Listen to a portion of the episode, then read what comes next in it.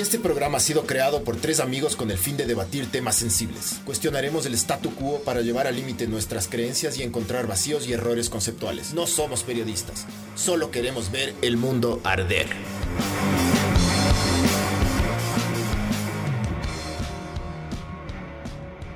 Hola, esto es Ver el Mundo Arder Podcast 16.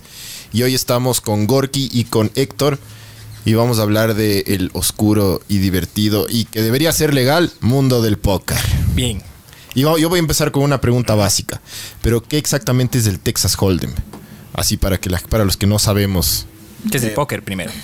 O sea, el Texas Hold'em como Dale, el, el Texas Hold'em es una modalidad de póker, es un juego de mesa eh, que se practica en, eh, en grupos de desde 2 hasta 10 jugadores por mesa, en torneos que, pueden ser masivos de cientos de mesas, miles de jugadores y varios días. Eh, localmente lo practicamos hace muchos años y la- básicamente la versión de torneos es la que estamos luchando por regularizar y que sea reconocida, si no como un deporte, como una actividad recreacional bajo reglamentos de instituciones que nos puedan proteger y regir. Ok. ¿Cuál es la historia del póker? ¿Cómo empieza el póker? ¿En dónde empieza? ¿Cómo, cómo tienen una idea de eso? Sí, o sea, esa, esa parte que todo jugador o todo interesado la, la revisa eventualmente. Eh, nace en Francia, de hecho, eh, las raíces se populariza y se vuelve lo que es hoy en Estados Unidos, en la parte del viejo este, y por eso eh, tenemos algunas ideas erróneas de lo que es el, el póker. Y ahora actualmente en, eh, en Las Vegas es donde tiene su, su nicho más, más grande, ¿no? Donde se realiza el campeonato mundial, de donde salen los mejores o los más grandes ganadores, etcétera, etcétera. Héctor tal vez les puede acotar algo más. Bueno, buenas noches, gracias por la, por la invitación. Siempre será eh, muy gratificante hablar de- del- del póker como, como un deporte, como lo habíamos mencionado con Gorky, estamos atrás de que siempre el, el- póker esté eh, de una forma legal, la parte de los torneos. Y, y el póker en sí es un juego que tiene mucha mucha parte matemática, mucha parte psicológica, mucha parte de estrategia, probabilidades y te envuelve en, en un mundo donde tú tienes que estudiar para ser el mejor. Y ahí es cuando coge el, el- el- el- el- el- el nombre o el, o el ¿cómo se puede decir? El, el tema de deporte, cuando tienes que prepararte para, para competir. para entrenar, claro, entrenar para competir, claro. ¿Cómo entraron ustedes en el, en el mundo del deporte? Del, del póker. Bueno, deporte.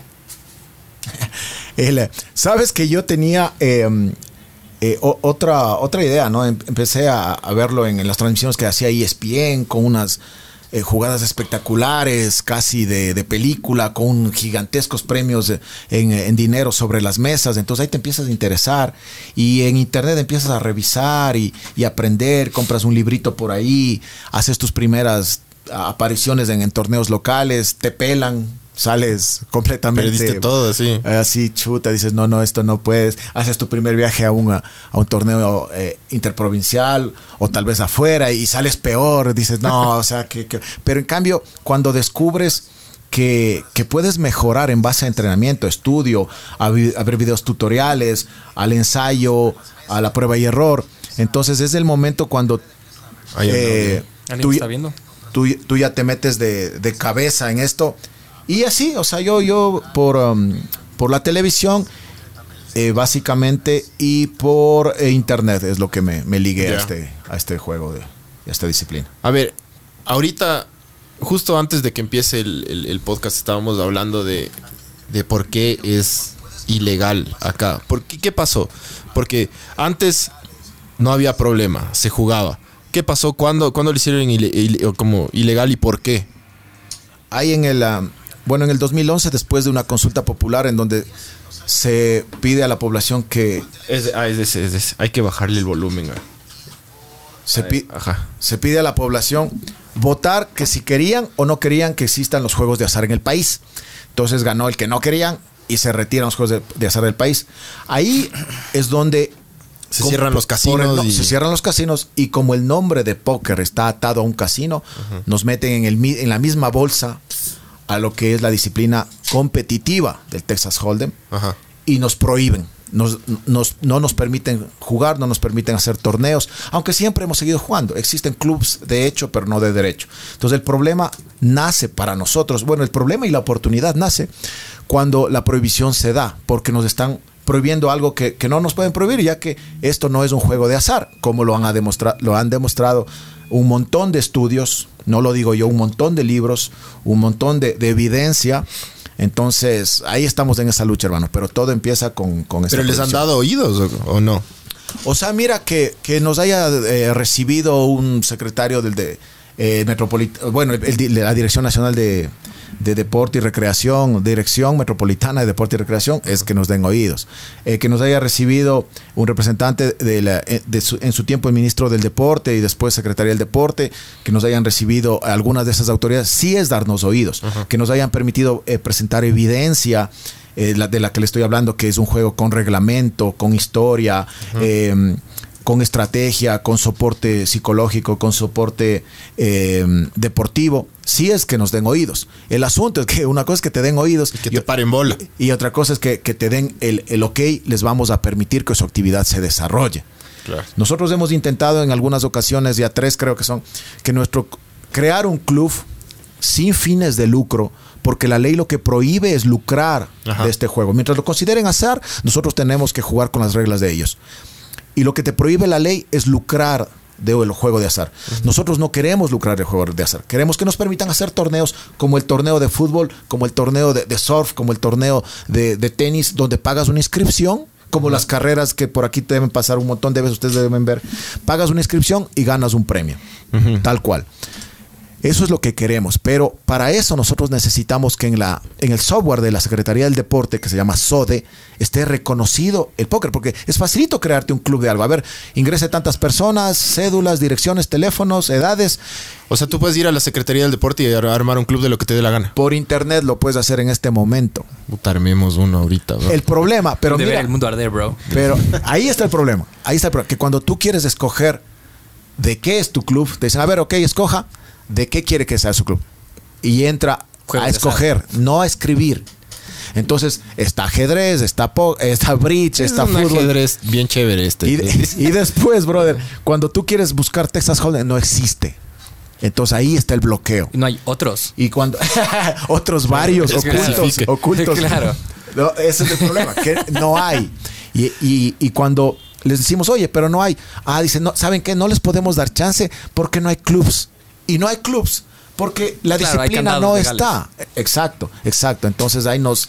nos Círculo vicioso. Nos bloquean. A pesar de que ya informalmente nos ya saben que lo suyo tiene, eh, tiene validez, tiene asidero, pero todavía no les podemos dar el, el go. Y ese es un país de ñoños, ¿no? O Absolutamente. sea, no. fue, fue un, claro, una época paternalista que todavía creo que se está dando de no, todo es Pero- no. Vos sí. llegas, es como que vos vas a una institución burocrática, hola, puede, no. Hola, Claro. no. No, a ver qué hay después, claro. Oiga, pero no. Pero el nuevo alcalde es full joda, No, ¿no? no. Es- ese man no quiere así. Invítenle a una, una- Obvio, loco, Verás, con- claro. con unas chicas Ese del man es full joda, loco. Si ustedes le invitan así a alguna, alguna reunión para jugar Telefunken, Telefunken, entonces ahí le convence. Mira, de, de hecho, de hecho, la, la Vamos a última. jugar Pones el 40, paño y le, claro, con, con el escrito a mano, así. Vamos a jugar, vamos a jugar 40, señor alcalde, y todos se ponen las gafas. y, y- y se juega con fichas. De hecho, la, la última buena noticia, o sea, el- la última puerta que se nos abre es con el alcalde lo actual. sí. Porque Estamos transmitiendo YouTube Vibes. nos- nosotros tenemos. Nosotros tenemos, contratamos un bufete de abogados, porque si nos siguen dando los no, no, no, nosotros vamos a irnos a la acción de protección. ¿Ya? que, que el- te están coartando la libertad que tienes a asociarte y a tener una práctica y uso del tiempo libre sano y, y por dentro de la ley, porque no estamos violando la ley. Si es que nos cierran todas las puertas, nosotros vamos a ir a acción de protección. Nosotros vamos de, de- o sea, de O sea, pero técnicamente están violando la ley. No. O sea, no, si es que hacen un torneo, no. sí. ¿Por qué? Si no O sea, estamos si es- lucrando pero, de, O sea, pero ¿cómo, pero cómo, cómo se hace un torneo? Sin, sin plata, es- hay pero no, hacer. tu raso, diga. No, no, sin plata no hay. Obvio, por eso digo. Claro, hay motivación. O sea, yo, yo sí, yo sí participaría de un torneo sin plata, pero No, la pues, o sea, gente que no- juega de de veras que se te cagan de risa. Bueno, igual con aquí- canguiles, digo yo. con- Aquí en Ecuador estamos, siempre estamos expuestos a que bloqueen todo tipo de deporte, ¿no? O sea, sí, de hecho de que, eh, o sea, el, que tiene- el que presidente... correr, no tiene zapatos, No, no, el pero que digo, quiere ir a la bicicleta no le da El la hecho de que el, presidente haya, haya rest- o sea, le, le bajó de rango al Ministerio del Deporte, o sea, ya desapareció el Ministerio del Deporte y ahora solo es una secretaría. Y que salió diciendo unas declaraciones de que aquí, puta, no ganamos nada, entonces a la gente que no trae y- nada y- hay y- que... hay- dan una ganas ola de medallas. Dan ganas, Justo dan cuando ganas de Para cerrarle la boca. es que sí, no, es que siempre ha habido. El tema es que ahora se empieza a dar cabida precisamente porque abrió la boca hablando mierda, ¿cachas? Pero siempre ha habido. El tema es que no se le da cobertura porque, claro, el fútbol es, entre comillas, todo. O sea, no es todo, es una mierda. Fútbol pero es pasión. Ya hablamos de eso. Hicimos un capítulo acerca Tú ayer, ayer me dijiste que querías ir al Obvio, fútbol, obvio. chucha. A mí me no gusta. te voy a llevar porque solo eres por el un Toño hipócrita, Valencia, loco. porque el man es un No te voy a llevar. sarta de muertos de, de futbolistas de Es un hipócrita este man. Sí, de fútbol mejor no hable. Vale, ni, ni de fútbol ni de religión. Pero bueno, claro, entonces tienes ese estado paternalista que, que te dice no a todo. O sea, no tiene una apertura, no tiene una interpretación. O sea, todo es la misma bolsa. O sea, tienes alguna cosa ah, listo, ok. No, no, no, pero mira, volvamos a lo que le íbamos a decir de- del alcalde actual. Esa es la última puerta que se nos abrió y es positiva, ¿verdad? Porque resulta, me iba a esto, ¿no? Nuestro bufé de abogados que ya está trabajando, de hecho ya están cobrando. Esa. Los y- Pilas. y Obvio. Sacamos, y los fondos los sacamos de un torneo. Y organizamos un torneo, se reunieron 10.300 dólares, se repartieron 8.000 y los 2.000. Bien, chucha. Pero ¿y cómo haces eso? Bien. ¿Pero eso es lucro o no? ¿O cómo, cómo, ¿Quién qué se figura? lucró?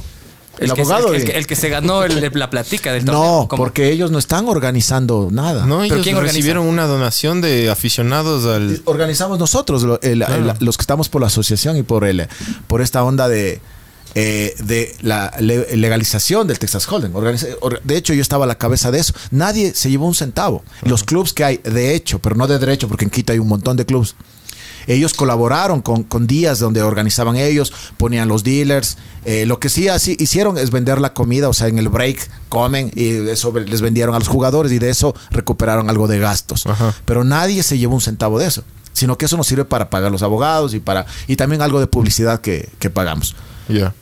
El, el hecho es que estos abogados eh, tienen los contactos y dicen, ¿sabes qué? Yo tengo una- un contacto con el, ah, con, el, ah, con el alcalde y el alcalde tiene su director de, de deporte y recreación. Probemos por ahí, pues. Y, este, el, el presidente de la, de la, el director de, de la Dirección Metropolitana de, de Deporte y Recreación, él ha sido radiodifusor también.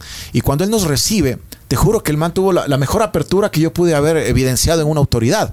Porque el man sí nos entendió que era como el torneo de 40 de fiestas de Quito, que era como un torneo de vóley. Pero con un pozo más del Puctas. Que depende, depende, porque depende, porque hay torneos que valen desde 3 dólares, desde 5 dólares, hasta ahí los que valen un millón de dólares, ¿no? Que aquí no jugamos.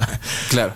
Pero, pero el man entendió el concepto de que era algo competitivo, de que te ibas eliminando, O de que no que jugabas con dinero. No, mentira. Ojalá que haya sido más bien que sí entendió, bro. Yo prefiero que haya sido que sí entendió.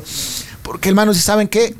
Yo eh, me debo a la Secretaría del Deporte por la ley. Claro. Pero yo eh, tengo los espacios donde ustedes podrían socializar su actividad. Y después de, de unos seis meses de que hagamos esto, de que sus torneos sean socializados, vamos haciendo un archivo y después le prestamos a la Secretaría. Mira, la comunidad acepta esto. Y es una práctica deportiva, competitiva, donde hay eliminados, donde hay premios, donde hay inscripciones, donde hay un ranking. Entonces el man, súper, súper bien, nos abrió las puertas y de hecho estamos en ahorita en un trámite para sacar un, algo legal, un papel que diga que los torneos que se vienen, de hecho tenemos apuntado uno, eh, va a ser bajo el ala del municipio, de una manera de socialización ante la comunidad. Ajá. Entonces, eh, esa, esa es la buena experiencia que tuve con, con la autoridad actual, que para mí me parece un plus.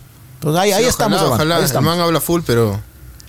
Mucho pedo, poca caca es del man todavía. Yes, yes. Veamos, hermano. hay que- hay que- Juca, Juca Bunces dice, explícale a este pana, creo que es a mí, poco a poco cómo se hace el proceso de recaudación en un torneo, cómo pagan los jugadores y cómo se entregan los premios. No entiende, y una carita rolling eyes ahí. Perdón, bro, sorry, yo no Sí, soy jugador de nomás. Sorry, bro. Disculparán. Pero oye, que, que escriba aunque sea a quejarse, está bien. Bueno, Puedes, eh, puedes llamar también, bro. Ahí está el número en putear. pantalla, por si acaso. Puedes llamar a putear también. Mira, Héctor, Miguel, Ruiz también dice Héctor buena organizaba torneos, así que les puede dar una idea más general también de cómo se hacen las invitaciones, la recaudación, armar la estructura, etcétera, etcétera. Bueno, verás, el- las estructuras vienen, ya están diseñadas. Eh, tú escoges si quieres jugar un torneo eh, turbo, un torneo deep, un torneo eh, satélite. Entonces, eh, dependiendo del número de jugadores, tú ya planificas qué, qué tipo de torneo va a ser. Si es un satélite, eh, puedes poner mesas de entre 6, 7, 8 hasta 9 jugadores. ¿Ya? Em, si es un torneo deep y van a tener más de 50 jugadores, ya es otra estructura de torneo. Y si es un torneo, pongámosle nacional, donde las estructuras son un poco más profundas, profunda quiere decir que tienes más fichas en relación al tiempo. Un torneo turbo es eh, fichas eh, con un menor cantidad de tiempo. Y el costo. El costo de un satélite, cuando tú pagas un satélite, tú vas a pagar el satélite para ganar la entrada a un evento principal. ¿Ya? Ok. Entonces tú juegas del satélite, tiene un costo menor y el premio es la entrada para jugar el, el torneo mayor. Ok, ok. Como una El clasificatoria. Exactamente. Cuando tú pagas el dinero, lo que hace el, el- el- el- el dueño del club o la persona que está organizando el satélite es recoge el dinero, lo guarda y el momento que hay un ganador, él le entrega en la entrada al torneo del, del torneo principal. ¿Ya? Ya, entonces el jugador queda inscrito y ya puede participar en su torneo. Le sale a menor costo y, y está listo para jugar el torneo grande. Ahora, en el torneo, en los torneos deep, cuando son muchas fichas, cuando no hay recompras, cuando los jugadores solamente van y pagan una sola vez, igual, el, el que, el que está organizando el, el evento coge el dinero, lo guarda y al final del- del- de la noche, cuando ya quedan eh, cuatro, cinco o seis jugadores, dependiendo de la cantidad de jugadores que hubieron al principio, digamos que hubieron 50, tú vas a pagar al 10% de los jugadores. O sea, vas a pagar a 5 más 1, o sea, 6. Esos jugadores se llevan entre el 40, 30, 20 y el 10% de todo el premio. ¿Ya? Obviamente, como la logística del- de los clubes tiene que mover dealers, tiene que mover fichas, tiene que mover eh, la- el, el, el, el- mandarte Local, el mensaje, todo. todo el local, todo. Hay, una, hay, un, hay un fee que ellos cobran que es del 10% del valor total, que está eh, aceptado por todos los jugadores que están participando. Eso ya está establecido y eso está regulado por, por, por los, por los clubes donde tú vas. Entonces, cuando tú juegas, llegas al, al final y hay la opción de que el, que el director del torneo te diga, tú vas por tu premio o tú puedes dividir con los que están en, en juego. Estamos cinco, somos panas, eh, toma tu, dividimos todo el pozo para los cinco y nos vamos cada uno para su casa. O si no, eh, cada uno coge su, su porcentaje de acuerdo a lo que quiera jugar. Eso pasa en todos los torneos a nivel mundial y esa es la estructura que se maneja también aquí. ¿Ya? Entonces, eh, cuando tú sales a jugar en, eh, internacionalmente, llegas y es la misma estructura. claro, ellos tienen unos métodos de, recolección de, de- del, del como se dice, diferente, porque hay cajas donde tú te acercas, pagas, te dan un ticket, te vas y te sientas a jugar. O sea, no es que tipo te vas a tu casa yucho. No, o sea, o sea, depende. tipo perdiste y, va- y, y apostaste el título de la casa. no, eso es imposible. No, no, no, no. Y sales ahí. No. Ese, ese Pre- es uno, pienso, pienso que eso... uno de las creencias de la sociedad Sí. y eso no. La Pienso que- sí. Sí. Sí, pienso que eso es eh, un mito que realmente ha, ha- ha vivido siempre cerca de todos los jugadores de póker porque cuando yo también empecé a jugar, mi mamá dijo, uy, no, usted se va a gastar toda la bola. Dije, no, no hay forma de que tú pierdas tu casa porque tú tienes solo una oportunidad para jugar. O sea, tú vas con 30 dólares, pagas y no puedes meter más de los 30 dólares. Ahí depende de tu habilidad. Por eso es que en ese momento se convierte en un deporte. Porque ya no depende de cuánto dinero tú tengas atrás. Puedes tener un millón de dólares atrás y ir a jugar un torneo de 100 dólares. Pero si ya no puedes comprar más, así tengas el millón de dólares atrás, ya se convirtió Claro, en un no deporte. puedes, no puedes recuperar fichas. Ya no. dices. No, no es como en el casino, o sea, no tiene Claro, sí, nada que ver. nada Ahí está la diferencia. Y, y no entienden eso las, las auto- autoridades para que... Ahí está, clarito está. Claro, el, el asunto es que en el, en el, en el eh, decreto donde se prohíben los juegos de azar, entre los nombres que mencionan, mencionan el póker. Pero es que existe un montón de modali- modalidades de póker. Pero eso es lo, esa es la lucha que estamos tratando de ganar. Pero hay de modalidades de entender. póker que sí entran así como en lo ilegal que dice la, Claro. la ley. Todo lo que sea jugar contra la casa es ilegal desde el punto de vista de la ley y también, claro, desde el punto de vista de la ley, que es azar. Y además porque lucran de eso. Porque los juegos de azar están diseñados de tal manera de que sin hacerte trampa, siempre la ventaja esté para la casa. Entonces, eso prohíbe la ley. Y para mí, yo comparto eso. Yo comparto eso. O sea, ¿tú crees que debería estar prohibido los casinos? No, yo creo que el- debería eh, respetarse el- la voluntad de la mayoría. Y en este caso ganó el que los casinos sean prohibidos. Y eso para mí está bien. Sí. Yo, sí, o sea, Yo, Pero yo- no, no, yo- yo más creo que la la mayoría, mayoría, pero yo creo que la mayoría en el Ecuador es una huevada. verás, pero eh, ahí, ahí voy, ahí voy. Pero también me di cuenta. Necesitamos un sea, Verás, facho. ahí, ahí también me di cuenta, ahí también un facho, dice, ya te vas a los extremos. Es que la mayoría Ahí es me di cuenta cojuda. también, lo que tú dices es cierto. Es que es Yo me di cuenta que es fácil de manipular. Obvio. Por ejemplo, en la última, Obvio. en la O última. sea, o sea, si vos tienes un problema de apuestas, o sea, es un problema tuyo, o sea, es, es- es una cuestión voluntaria. Tú tienes la capacidad de, o sea, de, de elegir. No es como que, ah, sí, el drogadicto, bueno, tienes un montón de condiciones sociales, pero en última instancia estás hablando de seres humanos con una voluntad propia, que entreguen su voluntad a una sustancia, a un juego. Eso es un tema de elección personal de a quién entrega. Hay gente que entrega a la religión, No, hay gente que le entrega al presidente. Digo, tienes un montón de... Psicológicamente hay un montón de, de- de- excusas que puedes dar, pero siempre Claro. lo que tú cuando tratas a un adicto, indistintamente de, de la adicción que tenga, es hacerle dar cuenta de que la responsabilidad del devenir de su vida es única y exclusivamente de la persona. Claro, pero ahí, si ahí vos estás hablando solo tirar de ludópatas. Ahí estás No, hablando no, solo no, de o- o de un craquero, ¿me cachas? O no, Sí, no importa. Pero el problema, claro. De un, pero- adic- de un adicto a Eh, algo. eh, claro, y el, el ludópata es el adicto. El problema es que no es solamente contra el ludópata, o sea, los casinos se aprovechan de todo el mundo porque los juegos están diseñados para que siempre pierdas. Te doy dos ejemplos. Pero sí, te dos trago ejemplos. gratis, tabaquito. Te daban. Aquí, aquí, aquí, aquí era. Exacto, Eh, eh, exacto, y esa es parte del show. Obvio. Pero mira, putas. te voy a dar dos ejemplos. En el Reinabel. Do- han jugado ruletas. Han- han- todos han jugado Obvio. ruletas. A los La- 17 lo años. único pero. que- Verás, la ruleta tiene 36 números y, además tiene cero, cero y doble cero. Pero no todas tienen cero y doble cero. Ya, digamos que la más básica, la que tiene solo un cero. La francesa tiene de cero y doble cero. Entonces son 37 oportunidades o 37 opciones. Cuando tú le pegas un pleno, ¿cuánto te paga? 36 Tre- veces. 35. 35 veces. 35. Significa que el juego está diseñado para que tú siempre pierdas esos dos o esos tres cuando es ruleta francés. Entonces el juego está diseñado para que tú pierdas siempre. Siempre vas a perder. Esa es la una. En el, ah, en el blackjack, cuando tú juegas blackjack, ¿quién es el que pide primero las cartas?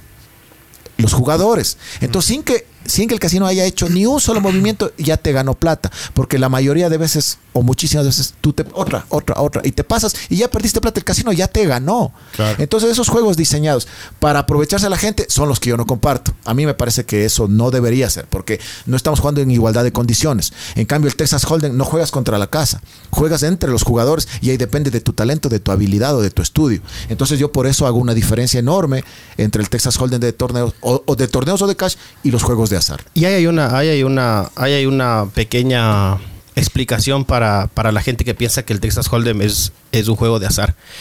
En los otros juegos tú no tienes la capacidad de decidir.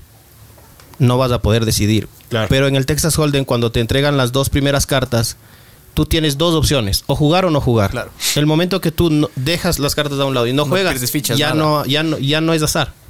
Tú no estás obligado a jugar. Depende de tu habilidad de ver con qué cartas tú vas a jugar o qué es lo que tú vas a hacer. Y es tu decisión. Y ahí ya no, ya, ahí ya exi- eh, ya no existe el azar. Para la gente que no cacha, ¿pueden explicar más o menos cómo funciona una partida de Texas Hold'em? Bueno, el, el- el Texas es, es un juego eh, Paciencia al que se quejó hace un rato. que Paciencia. tiene... Sorry, bro. No, no- no todos somos sí. jugadores profesionales, pana. Sorry. Bueno, mira, el, el- el ser jugador de, de póker tiene tres etapas. Una, la primera es que tienes que tener un cierto nivel de concentración previo a cuando vas a, jugar un torneo. Dos, cuando ya estás en el torneo. Cuando ya estás jugando el torneo, ¿qué es lo que tú vas a hacer? ¿Sí? ¿Qué tipo de torneo vas a jugar? ¿Con qué tipo de adversarios vas a jugar? Estudiar a tus adversarios, ver qué, cómo están sentados, cómo están vestidos, cómo están de ánimo, todo ese tipo de cosas. Un estudio previo. Y la tercera parte que es ya cuando tú empiezas a jugar. Pero si tú no tienes las dos partes principales bien estructuradas, tú no puedes jugar. Tú no puedes ir malanochado o chuchaqui o pasando por un tema personal o por un tema laboral fuerte para sentarte a jugar. ¿Por qué? Porque pierdes la segunda instancia que es la observación. Y en el detalle está el, el secreto. Sí, cuando tú ves el detalle de tus jugadores y de todo eso, tú vas a tener una ventaja en el tercer punto. No importa cuál sea el, el- el torneo, si puede ser un satélite, como te decía, o puede ser un torneo muy grande, o puede ser un torneo chiquito, puede ser una partida entre cuatro o cinco, cuatro cinco amigos que se reunieron para jugar una noche. Lo Hay importante es que controles de doping.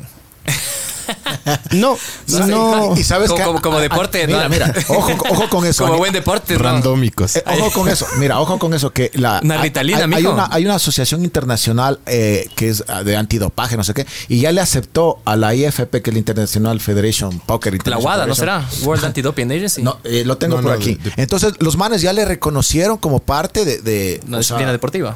eh, ¿Entiendes? Y acá todavía, hermano, estamos un poquito lejos, pero, pero eh, somos parte, somos reconocidos internacionalmente por estos amigos. O sea, tío, si pegas una ritalina, puede ser que te acolite ahí para la concentración. No, eh, de hecho existen... eh, eh, Jalada, pero. de- ex- Perdón. Existen eh, jugadores de élite que usan un tipo de, de- de pastilla para la concentración. O sea, puede ser ritalina. No sé cuál es, tal vez tú sepas, no, no. pero al, nivel de... Pienso que la, la mejor, la mejor fórmula para estar concentrado es tener una, una alimentación suave durante el torneo. Así enfocas todo tu, toda tu estrategia y toda La tu amo. concentración. Agencia Una alimentación suave. Sí. WADA son las ¿Cuánto siglas dura un en Por ejemplo, English, man, Por ejemplo, eh, entre 12 y Sí, sí, sí, es la 14 misma. horas. Ah, ya, entonces ahí sí, claro. La darle suave a la Hay que- claro, entonces, por ejemplo, si comes demasiado, vas a estar lleno. O sea, perderle a esos prodigios tipo Usain Bolt, así que puede pegarse una, un KFC igual romperles al, al resto, ¿o qué? Es que todo depende cómo, cómo, No, cómo sí, sea tu estructura sí, de jugador. sí, claro. O sea, pues- El- o sea, el, el secreto eh, eh, aquí es quedarte con las fichas de tu oponente. Quedarte con todas las fichas del torneo. ¿Cómo haces tú para quitarle las fichas a un jugador A, B, C si no estás concentrado y estás preocupado más en comerte el KFC? Rico. Entonces pierdes, claro. no, no, de hecho, de- y, y hay jugadores así que, que van solo por divertirse, por pasar el rato, por socializar, pero eh, son ah, como eh, los que alimentan este ecosistema.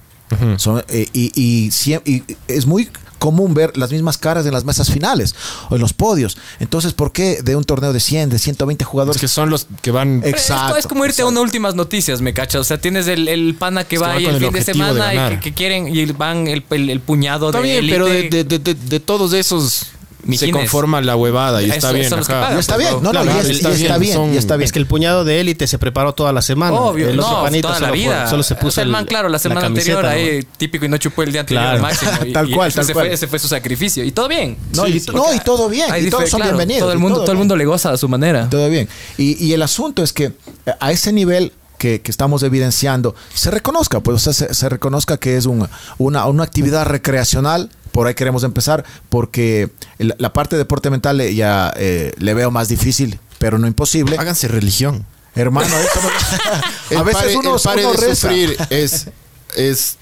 Ese sí es adictivo. Es pare de sufrir. Eh, eh, y eso sí. Y eso, de- eso de- sí te sacan del- la plata. Del reino de Jesucristo, Sí. ¿cómo se llama algo así? Háganse religión, loco. Si pueden hacerle de una. Hermano, Así a como los veces uno le, maradonianos. uno le reza a- al dios del A ver, pero póker. ¿a qué edad jugaron por primera vez póker o Texas Hold'em? Yo Héctor. hace más o menos unos 12, 13 años empecé a jugar. ¿A qué edad? Como a los 30. Ah, ya de viejo. Sí, ya de nunca, viejo. habías, nunca habías jugado póker. No, no, no, no me gustaba jugar. De hecho, mis amigos cuando yo estábamos en el, en el colegio y yo estaba en la universidad, yo digo, vamos a jugar póker. Y yo, no, no. Se llevaba con chamitos, Me ¿cachai? voy a ver una, Ya. a dar una vueltita por ahí. Ya, bacán. ¿Y de ahí jugaste? Y de ahí sí empecé a jugar. ¿Cómo jugaste? ¿Cómo entraste? Bueno, es, es medio eh, chistoso porque a mí me metió en el juego un primo que había perdido el semestre en la universidad. Arnett. No voy a decir el nombre. porque si no Pero tú sabes Y quién no eres. más, y no más, siempre hay que decir el nombre. A ti te Y digo. dice, sí, y dice, oye, loco, chucha, me calé el semestre, colita, vamos al... eh, había el casino, el... el Reinabel. Reinabel. El chalet. Ese era típico, el Chalet Suisse. Ese era. Y vamos, dijo. Era del Puctas. Y nos metimos a jugar ahí y nos sacaron la puta. Pero, pero era póker caribeño. Póker, no, el Texas Hold'em. Ah, era, ah, sí, pero era cash. Ya. Ahí nos sacaron la madre. A él y a mí. Perdió el, semestre y perdimos lo que teníamos. Y pues le dieron lo, lo- lo de los Pero ahí me gustó. Ahí La me gustó. colación. Sí. Perdió el semestre y perdió la plata para el siguiente. Claro, ahí sí, ahí perdimos todo. Y de ahí me, me- me gustó. Como empecé. A, leer, empecé a ver, a investigar. No había mucha información como hay ahora. Claro. En ese tiempo había que buscar y, y- ver los jugadores medio referentes, ir al casino. Había un club aquí que era el, el THP, que había muy buenos jugadores. y había- ¿Había libros? Aquí se Ese conseguían era por la. Diego, Diego del Magro. Sí, el Diego- Tipo el Ya. ¿encontrabas de eso o no? No, no había. No, hasta ahora no hay. No, difícil. En Librimundi difícil. O en alguna de esas librerías. No, no hay, no hay No. libros de póker. ¿No? Es que va a mandar a traer. Amazon. Ya. Amazon, Amazon es. Entonces de ahí el- el- en los casinos, jugando los satélites, jugando así poquito a poquito. Y con las amigas ahí el street poker. Ver, ya. claro. ver, claro. ver cómo jugaban los buenos. En ese tiempo había, bueno, ahora también hay muy buenos jugadores, ahora son jóvenes, ahora los que jugaban en ese tiempo ya somos viejos, pero los que Ya jugaban son en las tiempo- leyendas. No, no, pero te das Son cuenta que cuando empiezas ves como buenos a todos. Lo que después yo veo, digo, chuta, hermano. La Le- cagó ese man. Le he estado rezando al, al- al árbol equivocado. O sea, te das Claro, cuenta. es que ya- Pe- Pero sabes que lo, que ves es que el- la gente evoluciona. También mucha gente que cuando empezaba vos pues, decías, estos muchachos, nada que ver. Lo que hay gente muy, muy, muy que ha dado saltos cuánticos, lo que yo conozco, el caso del caballo, por ejemplo. Cuando yo jugaba con, con el man, o sea, me parecía el jugador más malo del mundo. Ahora juega con él una caja, pues, es un tipo de cuidado. Entonces, la, la gente evoluciona. pero evoluciona el deporte o no? Y eso es lo, sí, Sí, eso, eso es lo que pierde el Ecuador porque eh, nosotros tenemos muy buenos jugadores, pero como siempre estamos eh, atrás del, del- de la tela del, de- del peligro y todo eso, eh, no se da la preparación eh, adecuada. Porque si tuviéramos el apoyo del, del- del gobierno, si pudiéramos eh, reunirnos libremente y hacer la, la- la preparación que se debe, aquí hay excelentes jugadores. De hecho, Es, es eh, como en todos los putos deportes. Hay un montón de gente arrecha en todos los deportes, solo que no- el gobierno o pone trabas o no acolita y se quedan esos. ¿Y hay alguna se nacionalidad así por que se ahí. destaque en el Texas Hold'em? Tipo Canadá. como así. Texas. Canadá. No, mentira. Texas, pues obvio. Claro. O sea, Canadá. Mira, Porque, claro, no se ven en, Mira, en están los, 100 metros, están los de 100 Europa metros, del Este. Jamaica, están los de Europa así. del Este, que son unas máquinas. Eh, por volumen, Estados Unidos. En ¿no? el ping-pong los chinos, mijo. Claro. no, pero ponte lo- de Rusia, Bielorrusia, de ahí sale gente de Brasil. De Brasil, como allá ya es deporte y es masificado, entonces hay más pro- probabilidad de que la gente destaque, ¿no? Despunte. Brother, que el, que el gobierno haga un megacampeonato mundial en Ecuador de esto y, y saque su tajada. Inclusive les conviene, son más. A ver, verá, dice el duty time, Juan Francisco Aguinaga dice, el duty time de juego es solo 12 horas de torneo. ¿Cómo es esa movida? eh, o sea, el, el tiempo máximo de juego. O sea, ¿Ya? no puedes jugar más. Sí, por. Porque Por día, por día, Porque por ya día. mentalmente por te- día. Claro, pe- por día. Loco. Ah, bueno, sí. Claro que tienes breaks. sé, día- do- doce break de horas, 20, marico. de 10, de 5 Como en ajedrez también.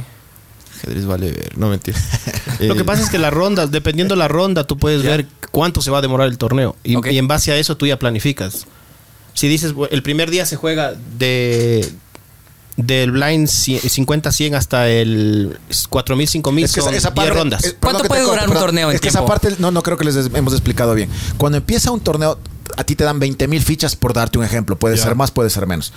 Y, y eh, de tus 20 mil puntos, de tus 20 mil puntos vas a empezar jugando eh, la, la ciega pequeña eh, 50 puntos obligado y la ciega grande 100 puntos.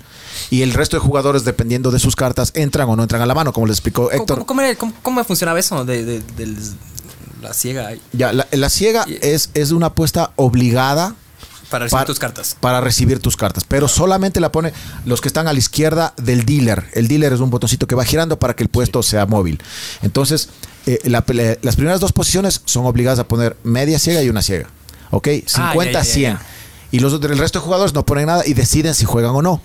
Se acaba esa, esa, mano y se mueve el botoncito un puesto. Y así el que fue eh, Big Blind o el que puso eh, la ciega grande, ahora es la pequeña y así. Y dura Sí, un espacio de tiempo, como dice Héctor. Dura ciegas, de- puede ser de, de Pickle 15 Rick minutos, de 30 minutos, de una hora hasta de dos horas, para que se acabe el, el 50-100. Pasan esas dos horas o esos 30 minutos o esos 15 minutos y sube a 100, Ah, 200. Para que se acaben las fichas más rápido. Exactamente, Claro, la dinámica del juego es por rondas por tiempo. Por rondas por Progresivo, tiempo. ok. Progresivo. Tú- Este man es pilas, brother. Ok, Más Sí, Oh, sí, sí. Bien, bien. Llamen, llamen. También. No se olviden de A llamar ver, si a ver, tienen a ver. preguntas. Tú dijiste hace un rato la palabra clave que es peligro. Nos estaban contando de una experiencia peligrosa Denzel. que, ajá, Denzel, qué peligrosa, amigo. que les cayó, les cayó la tomba, pero con todo. Claro, o sea, cuenten, cuenten. justo era, Sí, es que se- eh, Se van a ir a Canadá. Sí, sí, no, claro. Cuenten, cuenten. era un torneo nacional, se llamaba el 20K Revolution, estaba organizado por uno de los mejores organizadores de torneos de aquí del país y, y tenía mucha acogida. Había, No, no podemos dar el nombre. Sí, no puedo. Se fugó. No, mentira. Está Es escondido de la justicia. claro. No, no. No, no. Y, y nosotros estábamos jugando. De hecho, yo había perdido los, los tres días anteriores. Estaba en mi tercera bala. Y La última ya. La última ya estaba arañando. El, yo estaba mal también, estaba muy mal. Creo que me salvaron eh, para. Y en el. pa- faltaban, ¿qué te digo? Faltaban unos 10 minutos para el break. Vimos la pantalla, bien, 10 minutos para el break y empezó a entrar la policía. ¿Hace cuánto fue esto? Como ¿Dos años? Dos años. ¿Dos años? ¿Hace O- cuánto es ilegal los juegos de azar? 10 años. 10 años. ¡Wow! Puta, loco. 10 años. Claro, 10 años. Pero, pero esto no, o sea, es, es una de las veces que ha sucedido. Esto Claro, no es que obvio, solo obvio. ha pasado esa vez, ha pasado en A Guayaquil. ustedes, a ustedes, ha no, pasado- no, pero a ustedes de solo esa vez. Esa vez fue cu- cuando estábamos ¿Tú estabas presentes. o no? Claro, yo también estaba. Ah, ya. Entonces entra la Siempre yo estoy en policía. todas. entra, En la, Guayaquil también estuve, loco. entra la policía, entra antinarcóticos, entró Dinapen, la Dinapen, Dinapen, los entró G.I. Joe también. Todo el mundo. Todos, todos, todos los que podían cargar pistola entraban a la ahí, pared. O sea, a la pared tenían unas armas. Con patadas y esos y... Todo así. No, no con patadas, pero sí súper eh, intimidantes, ¿no? O sea, vos no te quieres poner al, al brinco Claro, con un, chapa no te va a ahí. pedir así. Es pero- que este de la chapa. Este Claro. ya estaba bien armado. Claro, era un era. Claro. Este creo que iba a O sea, buscar todo- algún Unos capo. manes harta demencia. Harta demencia, bro. Sí, sí, ahí le pegaste, ahí le pegaste. tenían te- estaban bien armados. Esos manes capaz que iban a ver algún narcotraficante, alguna cosa así. O sea, Se esperaban, ¿no? Que por Pero, ahí pero no, pero, pero, pero, pero les golpearon. No, no, no, no, no, solamente nada. nos pusieron contra la pared, la cédula y vayan saliendo rapidito, que esto se acabó. Ah, sí. No sabía si agradecerle. Baja o- notas, baja trip. Los típicos, los típicos. ¿Y quién llamó a algún vecino así No que se sé. quejó? Eh, llamó, chuche, llamó. Verga, estoy perdiendo, claro, que se cae Caiga. esta huevada. Ah, Hay un juego clandestino en el Exos Hay un TikTok. narco aquí jugando. ¿Qué? ¿Qué? No, no, dale, sí, sigue nomás. No, en cambio a mí me pasó lo contrario. Yo estaba súper bien ese día. Súper bien ese día. Y nada, igual me suspendieron con, con todo. Y ya no continuaron ese torneo. No, ese torneo se continuó casi dos años después. Casi dos años después. Pero la, la- la historia de esto es que, bueno, después de todo el show, eh, hay- empiezan a haber gente absolutamente normal. Ahí hay industriales, profesores, deportistas, estudiantes, todos mayores de edad. Eh, dueños de, bueno, de empresas, de servicios, de, de manufacturas, etc. Todo el mundo. Todo el- to- o sea, hermano, el, rango más, más amplio de la sociedad. hay mujeres? De, de arriba y de abajo, sí. Sí, un porcentaje que será un 30%, 20% son mujeres. Ah, y es bueno, y es bueno que, que haya chicas Claro, siempre. Obvio, siempre. Entonces, después de que vieron que éramos la gente más normal del mundo y no pudieron evidenciar ninguna de las cosas por las que ellos llegaron. No había alguno con algún narcótico ahí, porque siempre hay un hito. O- a de ver, había algunos. Es algunos, que güey. había mucha gente, ¿no? ¿Cuánto, cuánta, ¿Cuánta gente estaba en el evento así inscrita jugando? Estarían ese día unas 80 personas, tal vez. Sí. Héctor. Estarían ese día, pero era el día 3. El día 1 ya clasificaron, el día 2 ya clasificaron y este era el día 3. Claro. ¿Entiendes? Y el día siguiente era el día final. El caso es que, bueno, se llevaron detenido al organizador, eh, lo soltaron al otro día, fuimos a juicio y obviamente el fiscal no pudo eh, acusarle. ¿De qué le va a acusar? Entonces, eh, no había menores de edad, no había nadie ilegal. El asunto es que nosotros presentamos evidencia de que es un torneo como cualquier torneo que acabamos de hablar, como el torneo de 40 de las Pero fiestas ¿cómo de le haces Quito. a entender que no es un juego de azar? Eso, pues, Pero es que, es que, la- es que lo, lo, lo, lo prohibido no está en que Es- sea o no sea juego de azar, es el lucrar de juego de azar. Y si yo quiero hacer una Pero- polla mundialista a gran escala, no es la misma huevada de, con plata de Eh, los absolutamente es lo mismo, absolutamente. aquí- Pero Absolutamente. claro, obviamente siempre, o sea, la ley existe, pero ahí tiene que haber una aplicabilidad, tiene que haber una intención de aplicar. Y claro, puedes elegir Por eso te digo que la hacerte mayoría la vista vale gorda. verga, ¿sí ves? No, no, sí, yo no te voy a El discutir bingo, eso, bro, la, la, porque somos la raspadita. fácilmente La gorda, claro. la- manipulables. La gorda, brother, eso es un juego de azar. Verás, el caso es que de- después de que eh, fuimos a... eh, tú- tú, el maestro... Claro, pero le has comprado. ¿qué? no, Por eh, eso se ríe. se acuerda de alguien. Ah, de la gorda. Del Miguel, catch. Bueno, después eh, fuimos a juicio. Estuvo ahí Teleamazonas, creo, o Ecuavisa, no lo sé. No sé si se puede decir los nombres de los medios. Sí, di nomás, di nomás. Y si Eh, no, que nos caiga a juicio. y- Catch. Estuvieron ahí presentes y no pudieron acusar de nada. Y salió bien librado el Texas Hold'em Nacional. Entonces, ahí fue todo alegría, todo el mundo feliz. Hubo, hubo un montón de jugadores que estuvimos presentes. Y a los dos o tres meses se organizó un torneo en Manta. Y toda la gente, como habíamos ganado esto, porque cada vez que hay uno de estos problemas, de estos pitos, decae la actividad. Todo el mundo se asusta, todo el mundo se corre, deja de jugar. Pero cuando ya hubo eh, este envión anímico, la gente empezó a sumarse y todo iba pero viento en popa, un torneo en Manta. Y ahí en cambio sucedieron otras cosas que, que más bien, de- de- o sea, hubo un manejo de los fondos diferente al que normalmente se estila. Ya. Y eso hizo que la gente, los jugadores, tengan un descontento general y otra vez se quebró la- el movimiento. ¿Por qué? que se ¿Cuál sol- fue, ¿Cuál fue la Que el- fue en Manta? Sí. Eh, que eh, eh, eh, por lo general se destina un porcentaje para los, eh, para los premios, como dijo Héctor, y un porcentaje para los gastos logísticos. Pero esta figura que crearon. ¿Son premios económicos o no? Claro, porque se reparte el, el- el acumulado. Pero eso no es una forma de lucro para la persona que está jugando. No, porque es un premio. Es un premio, bro. Pero El- es económico. pero eso no, no, no, pero el, el que ¿Cómo organiza funciona? es el que no se puede lucrar. ¿Ya? El que organiza. Ok. eh, Es el que no se puede lucrar. Entonces, estos manes eh, crearon una nueva figura en la que incluían los gastos ahí.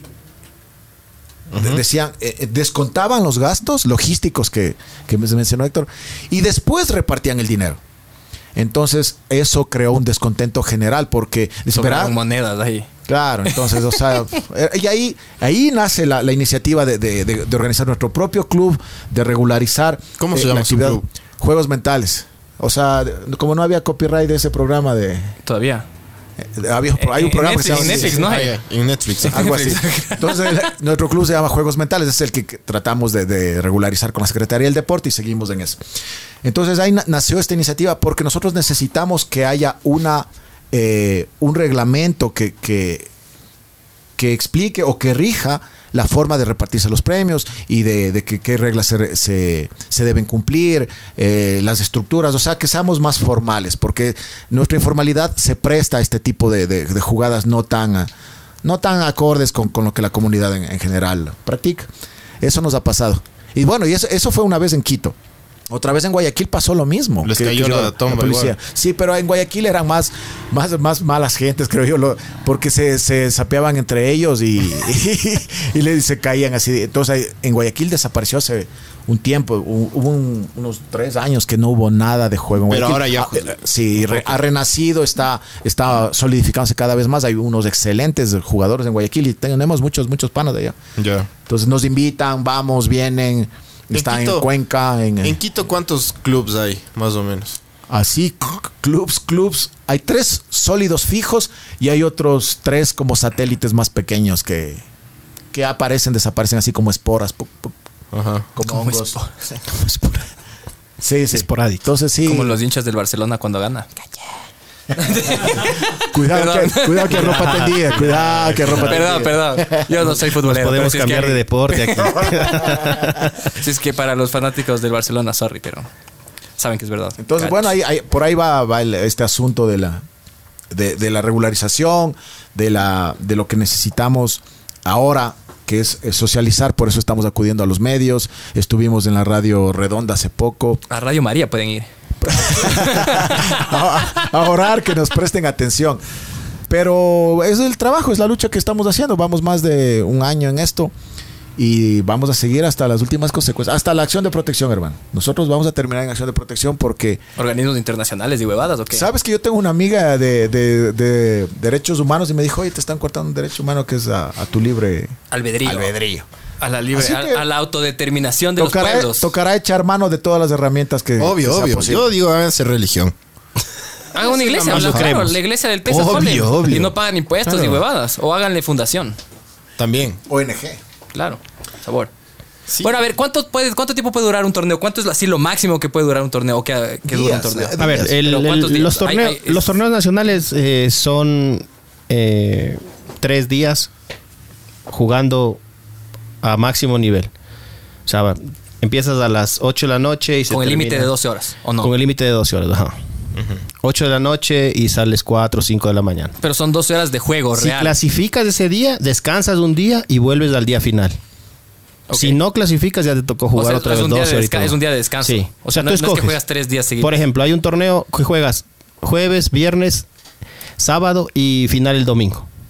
Tú escoges cuál de los tres días tú quieres jugar, el jueves, el viernes o el sábado.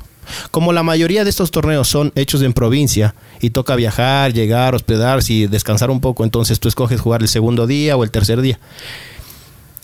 Si tú clasificas del primero, segundo o tercer día, vas directamente a la final. Pero estás de chomoco ya. Depende. Si jugaste los tres días y no clasificaste, claro, fuiste con 36 horas a jugar la final y veamos cómo te va. Pero si tú eh, eh, estructuras bien tu, tu, tu, tu tiempo y juegas del segundo día y clasificaste, descansaste el primero, descansas el, tercero y vas eh, fresquito a la final.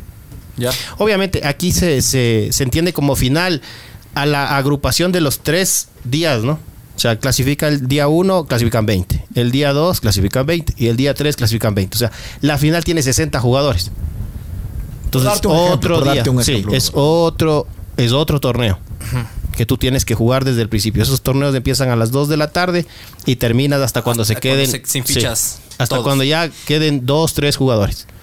Esos son los torneos nacionales. De ahí los torneos que se organizan de un día, que vas, juegas a las 8 y se termina el mismo día. Esos también hay. Y los mundiales, hay tipo, ¿hay alguno No, como super torneo que dure un mes La o dos semanas el- así o no? el- De la serie mundial la dura serie 10 mundial. días. 10 10 días. Que es así lo top de la vida. Claro, ese es el top. ¿Alguno de ustedes ha jugado o alguien de No, aquí ha jugado? no? Satélites nomás. Ya. ¿Tú, Satélites. tú has jugado esos? Satélites. Los sí. satélites. Sí. ¿Quién, ¿Quién ha sido el que mejor éxito ha tenido en uno de esos? Pues hay un ecuatoriano, ¿ah? Hay un ecuatoriano que ganó la serie mundial. Ah, ¿sí? Un ambateño, se llama Juan Carlos Mortes. Ganó, ganó. Ganó. ¿Y por qué no fue noticia? Porque el man se fue del Ecuador a los loco. 16 años. Se fue a España. No- ah. De hecho, cuando ganó, gritó Vive España. O sea, es español. Sí, es ecuatoriano, ambateño. Pero nacionalidad española. Claro. Ahora sí. Juega por Adquirida. España. Pero es buenísimo. Ere- claro, Mijín. Un Mijitrix. Pero de Ambato. Guaitambo. Claro, de Ambato. Pero el, el- el papá olvidó era. sus raíces, bro. Mi- Cach. No se olvide, el papá era, no sé, de algún. No sé, no sé. De Guaranda. No, no, la, la mamá, la, la mamá era la, la de Guamote, el papá era, el papá era europeo, pero no de España, de, no sé, del norte de Europa. Chévere. Entonces, no, o sea, Chucha, pero gente ya- que- ¿Y hace cuánto No, fue y de esto? aquí del Ecuador también. O sea, pero hay eh, alguien, que, sea- 91, alguien que juegue por el Ecuador, o sea, que sea ecuatoriano y que Aquí se hay muchos considere jugadores. ecuatoriano. Pero que, que Muchos. lleguen a la, a la serie Sí, mundial. sí, de hecho hace más o menos unos 5 cinco años, si no me equivoco, un poquito más o menos, eh, una compañera nuestra, Jessica, ella quedó en el Latin American Poker Tour, que es un torneo organizado por Poker Stars. Ella quedó tercera ahí. ¿Ya? Tercera y un otro jugador también ecuatoriano que se llama Jonathan Markovic también quedó en mesa final de ese torneo. O sea, vieron dos ecuatorianos en esa mesa final de ese tiempo. ¿Están, están llamando? Tenemos una llamada del público. ¿Aló? ¿Qué más, mijín? Por público, pues mamá verga, que andas hablando mi, hablando mi gordito, hijo de puta. ¿Vas a preguntar algo que O solo llamas a Sí, insultar. hacer, pues. Mamá verga. Pero bueno, a los otros dos ya, los que saben jugar ocho locos, no, ya. Ya. Insulto. a ver, panas, vean, unas preguntitas de ahí les tengo. Verán, ustedes estaban hablando hace rato de, de que aquí es una verga, de que los juegos de azar, de que es ilegal o no es ilegal. ¿No es cierto? ¿Qué pasa si es que hacen en un barco, en un bote, se alejan como que de la tierra cuatro? En, tierra, en aguas neutras. en aguas internacionales como, como los Simpsons. también. Claro, o sea, sea- pero ¿qué dice la ley? Pues, ¿la podrían hacer esa huevada o no? en una plataforma. Su- ve- mira, mira. eh, eh, Marina. El, asunto es que donde no nos encuentren lo podremos hacer sin problema. Sea, están hasta, sea en tierra, humanos. sea, en- sea en tierra o en el agua. El asunto es que es que la idea no es escondernos, la idea es buscar la manera de, de hacerles entender de que esto es una una, una disciplina mental, una, una actividad recreativa que debe ser reconocida y respetada. De ahí, mira que clandestinamente jugamos siempre. De hecho, el, el próximo gran torneo es el que estamos tratando de meter bajo el ala del municipio de Quito. Se llama Monster Stack. Es uno de los mejores, si no el mejor torneo que se realiza cada año en el país. Y la idea no, no, no es camuflarnos, porque se podría. La idea es salir a la luz más bien, hermano. Salir del closet prácticamente. Salir del closet. Claro, bro. Sí, les cacho, pues chiste, si no aquí somos una verga. Otra cosa más también que les quería preguntar, ¿jugar en línea es más cagado que jugar en vivo o no? Sí. Eh, jugar en línea Sí. es muchísimo más difícil que jugar en vivo. ¿Por qué? Porque ¿Y cómo tiene- meten la tarjeta de crédito? ¿Cómo, No, cómo no, no por, el, no por el dinero, Es sino por, el Skype, nivel. por la cámara. que no o sea, le ves la- Pero le ves la no cara le o ves no? la No, no, cara no, no, no es por el dinero, sino es por el nivel de jugadores que existen ahí. ¿Sí? Sí. Tienes de todo el mundo, están jugando Pero no les puedes ver la cara tampoco. No. ¿sí? O sea, no puedes fijarte en los tails. Eh, esa es No. una. Pero, Pero, mira, eh, existen pros y contras. eso. Ambos, ambos tienen sus pros y sus contras. eventualmente van a poder hacer con cámara. Porque antes, claro, era como que más básico, porque era más difícil. O sea, se podría, Pero se, perde- se perderías del tiempo más que por estar viéndoles las caras a Sí. quizás ni siquiera sean los que están jugando. Ah, claro, ¿Qué poner un bot. No, pero, pero mira, mira, eh, hay, hay en ambos, en ambas modalidades tienen sus pros y sus contras. El, eh, yo juego también en línea y, y del todo, del todo así, más difícil no lo es para mí, pero depende del jugador. De- depende del jugador. Pero Ya te sí- bro. No, no. es que, ca- Claro, es que ya. cada, cada quien tiene sus, uh, sus, sus, preferencias. Claro, sus preferencias. Pero sí tiene sus diferencias y una de las que te señala Héctor es, es la verdad. O sea, si tú no puedes ver los tells de la otra persona, sus comportamientos, eh, cómo hizo la apuesta, qué es lo que está haciendo mientras está jugando, ya perdiste una oportunidad de, de ganarle ese, de, de obtener ese edge. ¿Y, y cómo haces? O sea, pero debe haber alguna forma de. Hay, hay, hay, hay sea, los se- tells de tiempo. Se hace, se hace más difícil porque el volumen de jugadores es mucho más grande. O sea, Brutal. Te sientas a jugar aquí una mesa, tienes 20 jugadores. Sientas a jugar allá la misma mesa y tienes mil, dos mil jugadores. Entonces, llegar a, a- a- a ser rentable en un volumen tan grande, te, te necesitas de mucho tiempo. De mucho tiempo y de abrir muchas mesas. Pero de ley subes de nivel o qué? Claro, Como para o sea, entrenar es farrón. Mm, no para entrenar sí es, sí, es, sí es recomendable entrenar ahí, pero eso te digo, el nivel de los jugadores que están ahí es, es- es muy alto. ¿Por qué? Porque ellos tienen varias herramientas que se usan en línea, como son el poker, eh, Poker Tracker. poker tracker, tienes el... Todos los HOTS. El Forex. Tienes, ¿cómo se llama este? Es. El Holding Manager, Holding Manager. que se carga y te, y te avisa con números qué es lo que ¿Qué está haciendo el otro jugador. O sea, te, te tira estadísticas Claro, tipo real. eso, sí. Y te- Pero ya. para llegar a tener una estadística real de un jugador tienes que jugar muchísimas manos. Claro. Para llegar a tener muchísimas manos debes de haber metido mucho dinero y Muchas haber jugado horas. muchas mesas, claro, muchas horas. Mira, y te doy, Ahí se vuelve te doy- eh, te doy difícil. o- el- otro el- ejemplo por qué es más difícil, el, eh, o sea, por qué sí es, es difícil. Cuando yo juego en vivo, yo sí pago un torneo de 50 dólares, no me preocupo. Pero si los 50 dólares yo no los meto en, a un torneo en, inter, en, internet. Ahí juego los torneos de 3 dólares. Porque los que juegan de 50 dólares, de 100 dólares en, en, internet ya son, ya son tiburones de, sí. de aguas profundas, claro. Oye, ¿cuánto, ¿cuánto ganas? O sea, vos juegas un torneo de 50 y cuál es el premio que tú puedes ganar? Depende del número de jugadores que haya habido. ¿Ya? Entre 1000 y 2000. Más o menos. O sea, metes primer 50 y ganas una luca. A ver, ¿cómo es esa huevada de ser profesional? ¿Cómo decidiste ser, cómo decidieron ser profesionales? Allá bueno, en la decisión de ser profesional, bueno, en mi caso no, porque yo ahorita estoy un poquito alejado del, del, del póker por temas laborales, pero cuando tú decides ser profesional es porque te vas a dedicar 100% a esa actividad. ¿Y qué es dedicarse 100% a esa actividad? Primero, dormir las horas que tienes que dormir. Como juegas en la noche, tienes que dormir en la mañana. Alimentarte de manera correcta durante las horas que estás despierto, menos en las horas que estás jugando. Porque obviamente cuando estás en un torneo no encuentras ensaladas, no encuentras nada de esas cosas, solamente son comidas rápidas que tienes para comer ahí. ¿Pero por qué? Porque... ¿A propósito es eso No, no, no? no, no. Es por, por, por tiempo, porque el, el- el organizador del torneo mm, prefiere darte una hamburguesa un hot dog, unas papitas que... que una que- lechuguita. Un kale. Exacto. ¿Sí me entiendes? No, Entonces, para ser profesional, tienes que tomar en serio lo que tú vas a hacer. Pero no puedes llevar tú tus snacks, ¿o sí? Claro, tú puedes cocinarte lo que tú quieras comer y llevas para.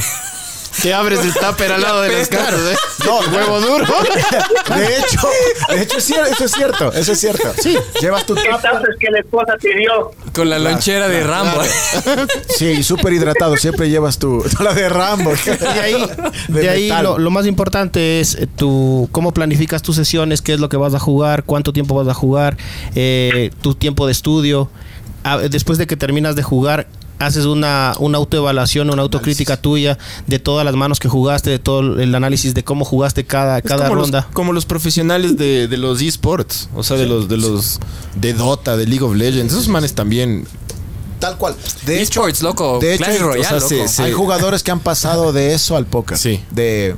Sí. League of Legends. Sí. Sí. Claro, es que es ¿Y, son, entrenamiento. y, los, y los mejores son los mejores son los coreanos o no Dice los digo, canadien- Legends, dijo los canadienses. O sea, cada, cada, cada región en- del, en del los mundo esports sí, los tiene cierto, Ah, en eSports los Sí, coreanos. los ya. coreanos. tienen cierto, cierto nivel de juego. Por ejemplo, los, los asiáticos juegan, son más numéricos.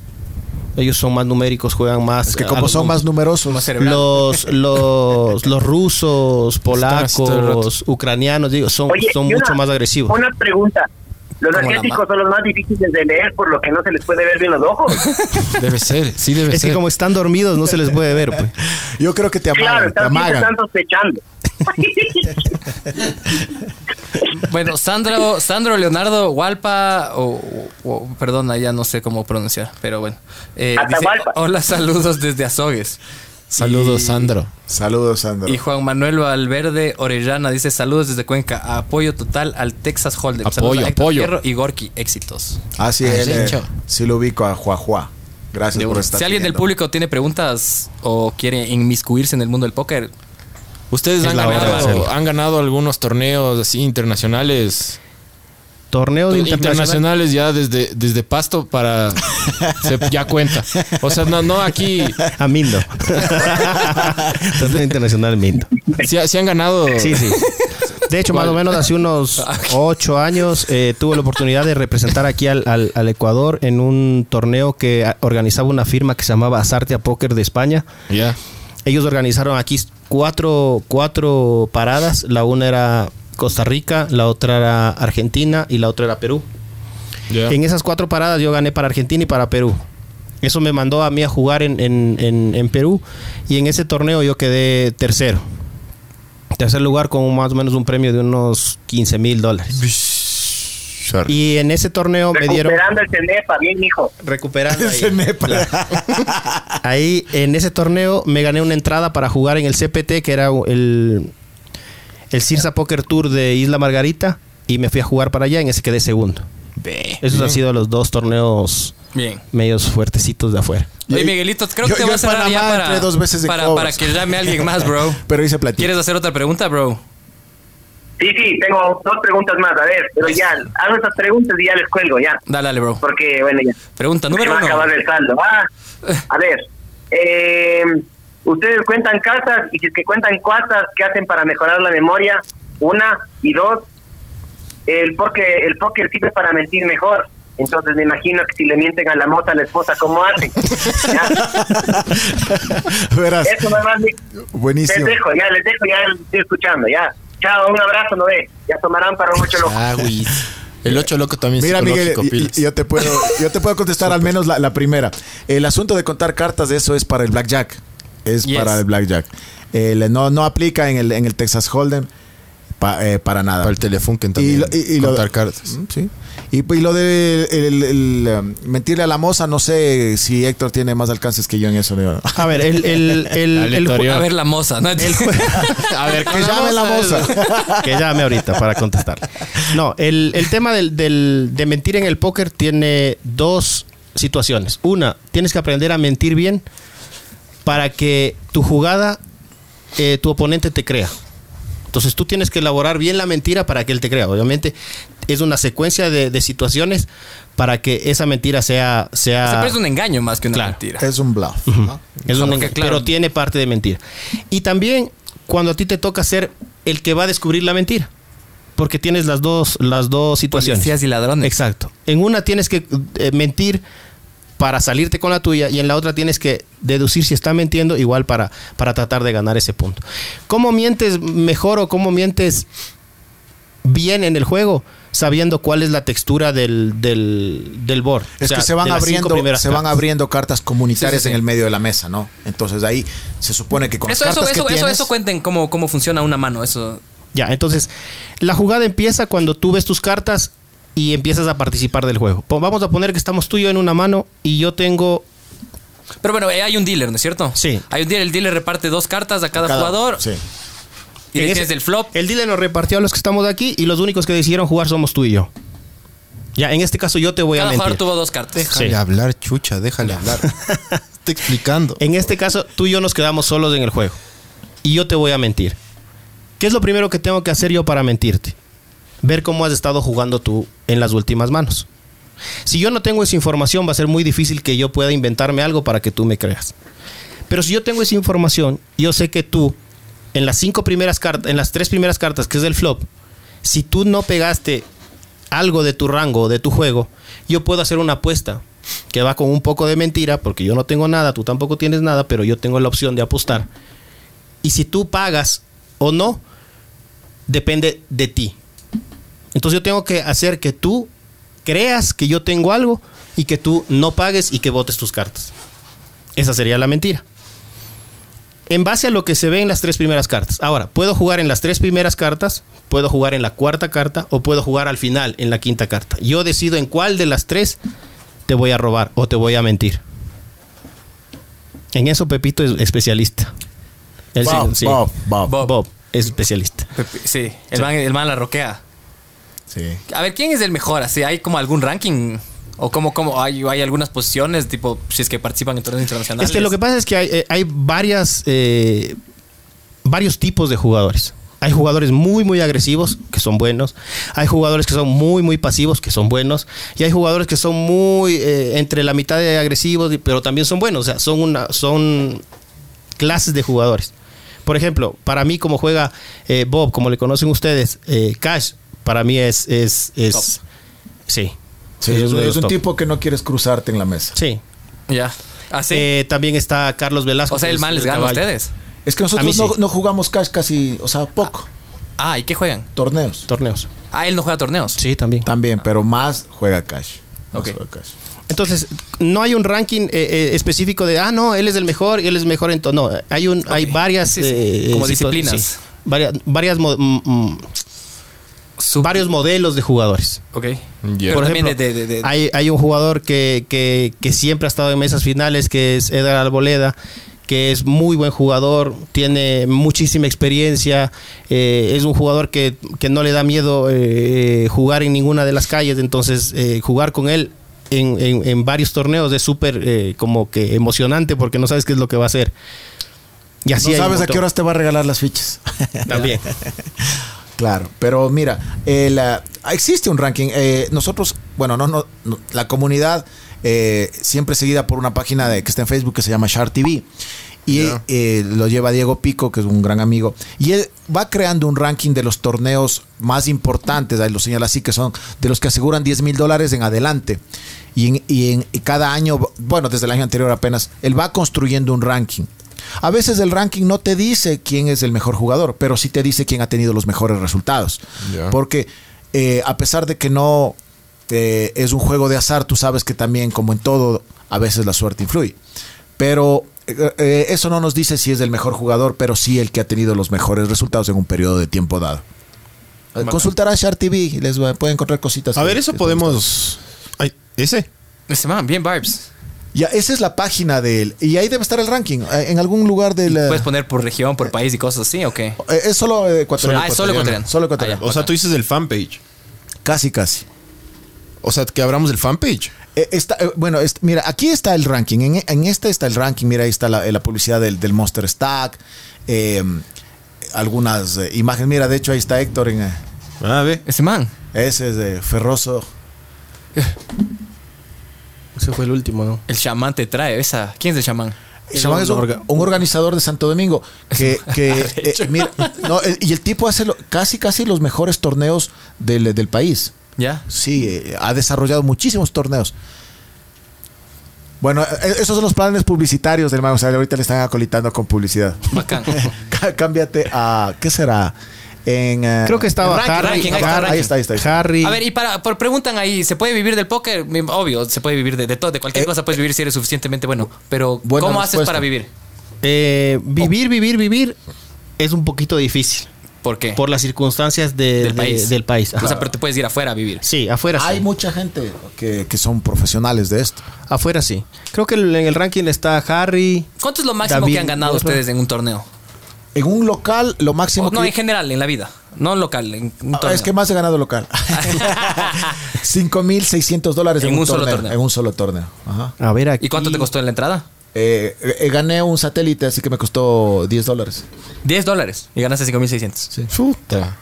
Yo en, en, en el torneo que más gané fue en el del Chamo, creo que como 10 mil. 10 mil dólares. ¿Y cuánto costó la entrada? ¿O cuánto, Ciento- cuánto costó? 50. 150. Qué bestia, loco. Sabor. Y, y- Patricio seguro es el number one. él, él es del chamán. Él es del chamán. Sí, él Pero es del puta, está sesgada esa huevada. Ah, claro. No, porque Claro, no, el, man, no. el man hace el ranking. Esa es la mesa chucha. final. Esa No, es la no, mesa no, Mira, final. deja, no, deja no. ver la foto, Barbs. La, la de el, el ranking lo hace Diego Pico. A ver. ¿Cuál es el chamán ahí? Eh, Está. eh, El veterano de la izquierda. no, él es Harry. El, el Él es que le sigue, el que le sigue, el de gafas. Él es el chamán. Él es chamán. Pero ya, ahí sáquese las gafas. Ya y para todos la esos foto, panas ya. son jugadores. Sí. Sí, sí. Rankeados. sí. Mira, está de Cuenca, está de Guayaquil, de Quito, de Santo Domingo. Arrecho, loco. Oye, que eso me parece, eso justo iba a hablar y me olvidé. Que, o sea, claro, a diferencia de la, de la mayoría de deportes, en, el, en este, en este pues, sería como disciplina deportiva, no hay la diferencia esa de la ventaja de, o sea, o la separación en, en- en categoría femenina y masculina, ¿no es cierto? O sea, juegan ahí No, aquí juntos y revueltos, ahí sí, se dan todos contra todos. De hecho, la mami Eli nos tiene hijos a toditos. Sí. Puta, Pero eso me parece del putas, No, loco. O sea, es- rechazo, es bacán claro. que no haya esa, No, y, esa jugar, y jugar con ella es súper divertido. Porque es tranquilita, sí, pero te saca Pero en el mundo del póker en general es como que no hay, esa- ella, no, con- no hay categoría, No. categoría mujeres, categoría damas, me No, cachas. no, No, eh, Sí hay su- torneos suele de haber, ellos. suele haber Hay un, torneos to- un femeninos. torneo solo de, de- de- de chicas, porque es como para darle De el, las wikis. el sabor a la O sea, a, a de- un, a un de festival de camaradería, torneos. Porque es, es chévere verlas. U- Una vez hubo un torneo solo de los dealers, que siempre, o sea, los Ah, dealers no son, jodas. son los jueces. Sí, sí, los- sí, sí. Y hubo solo de ellos y es súper simpático, o sea, O los sea, los manes- más del examen, full. Y la foto Sí. de abajo, deja ver. Claro, y es chévere porque los manes siempre están solamente eh, repartiendo las cartas. Mira, ese fue en, en- en Cuenca, en cambio. Ah, no, en Salinas. ¿Y todavía les cae la cana o ya no? Sabes que no nos han caído, pero eh, siempre está por ahí rondando el fantasma de... Hay, hay algún infiltrado, sí.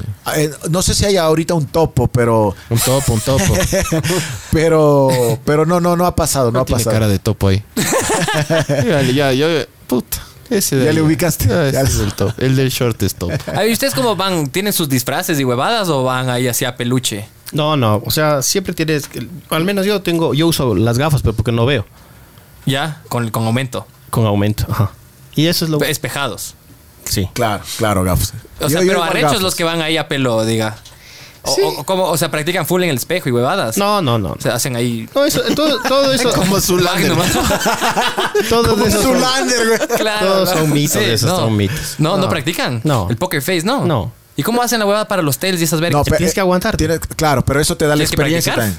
O, sea, sea, más que todo te da la experiencia. Da la experiencia, pues ya estás jugando años y te topas en una mano que tienes que, que mentir al final con toditas tus fichas. Ya metiste las fichas, ya te toca aguantarte, nomás ver para otro lado. Estar el hecho- ñoco ahí. Sí, así Ahí es cuando te, te sale lo, lo- lo religioso y empiezas a, a rezar. Pero esa huevada te sale por los poros, diga.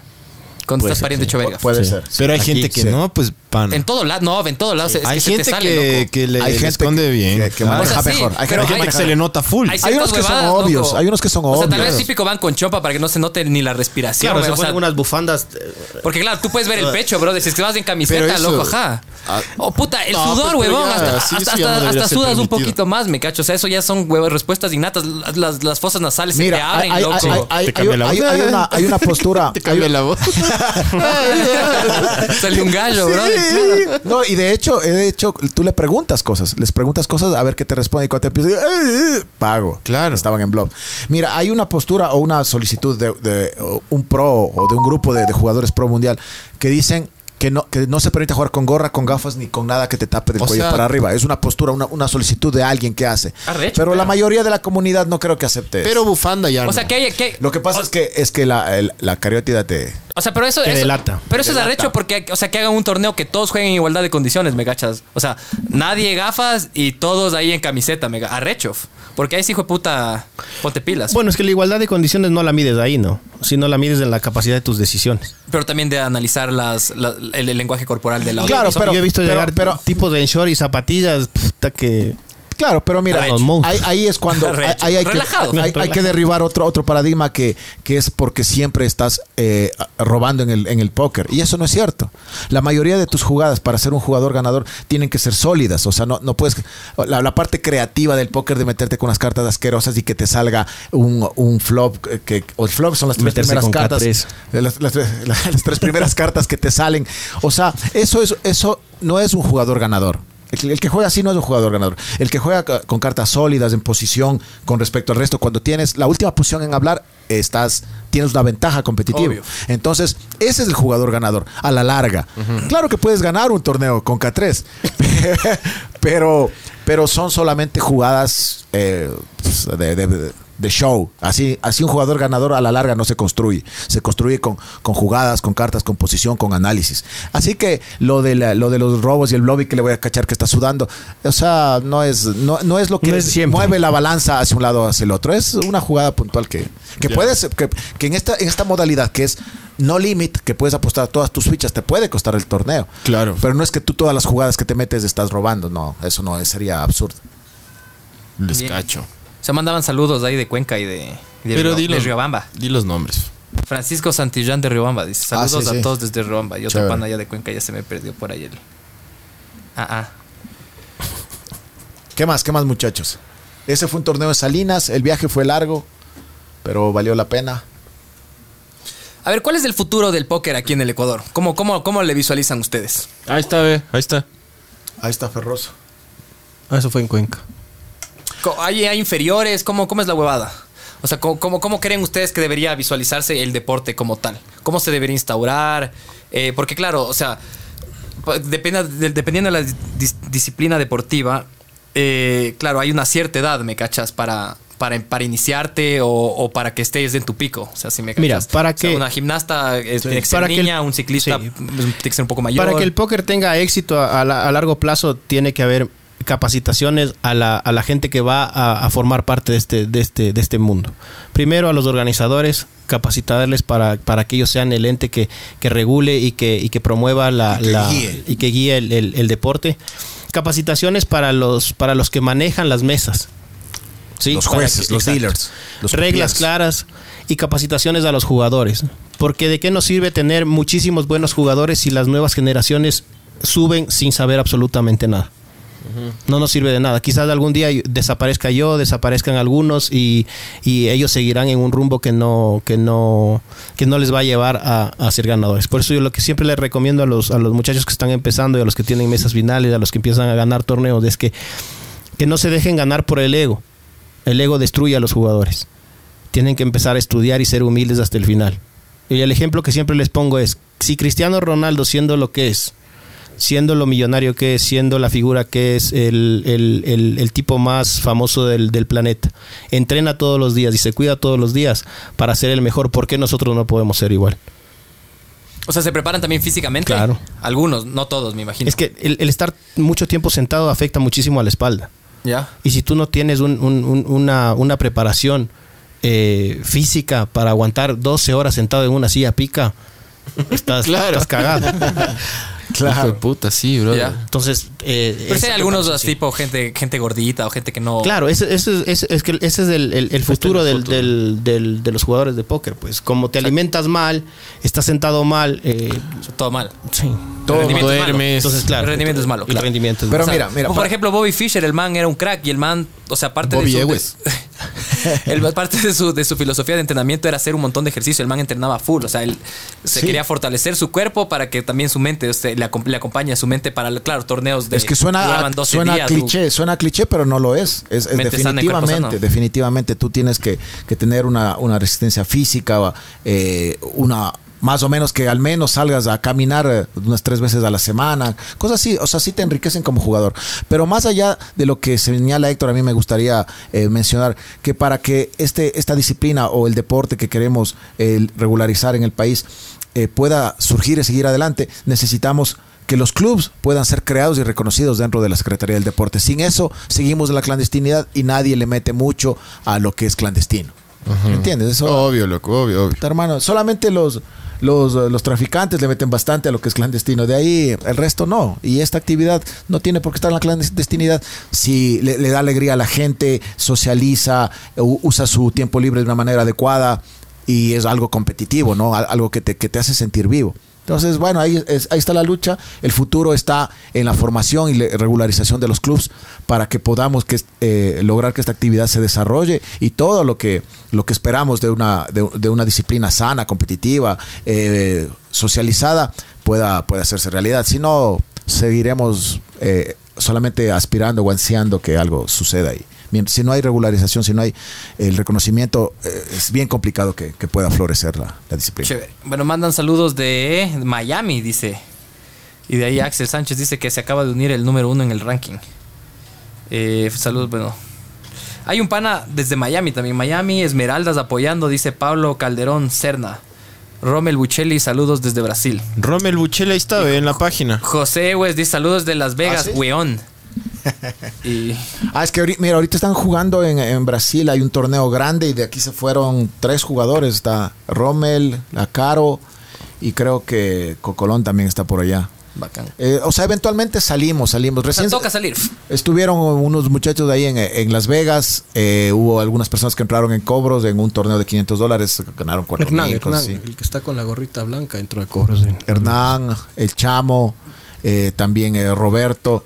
Entonces salimos y eventualmente llegamos a cobros y, y- y vamos y aprendemos más, ¿no? Y cosas que, traemos para, para contaminar sanamente al resto, porque se motiva a la gente cuando tú muestras un, trofeo o dices, mira, entra en cobros o cuentas tus anécdotas. Y eso es bueno. El asunto es que eh, lo mejor es ir a esos torneos internacionales que son caros en base a satélites que se organizan localmente.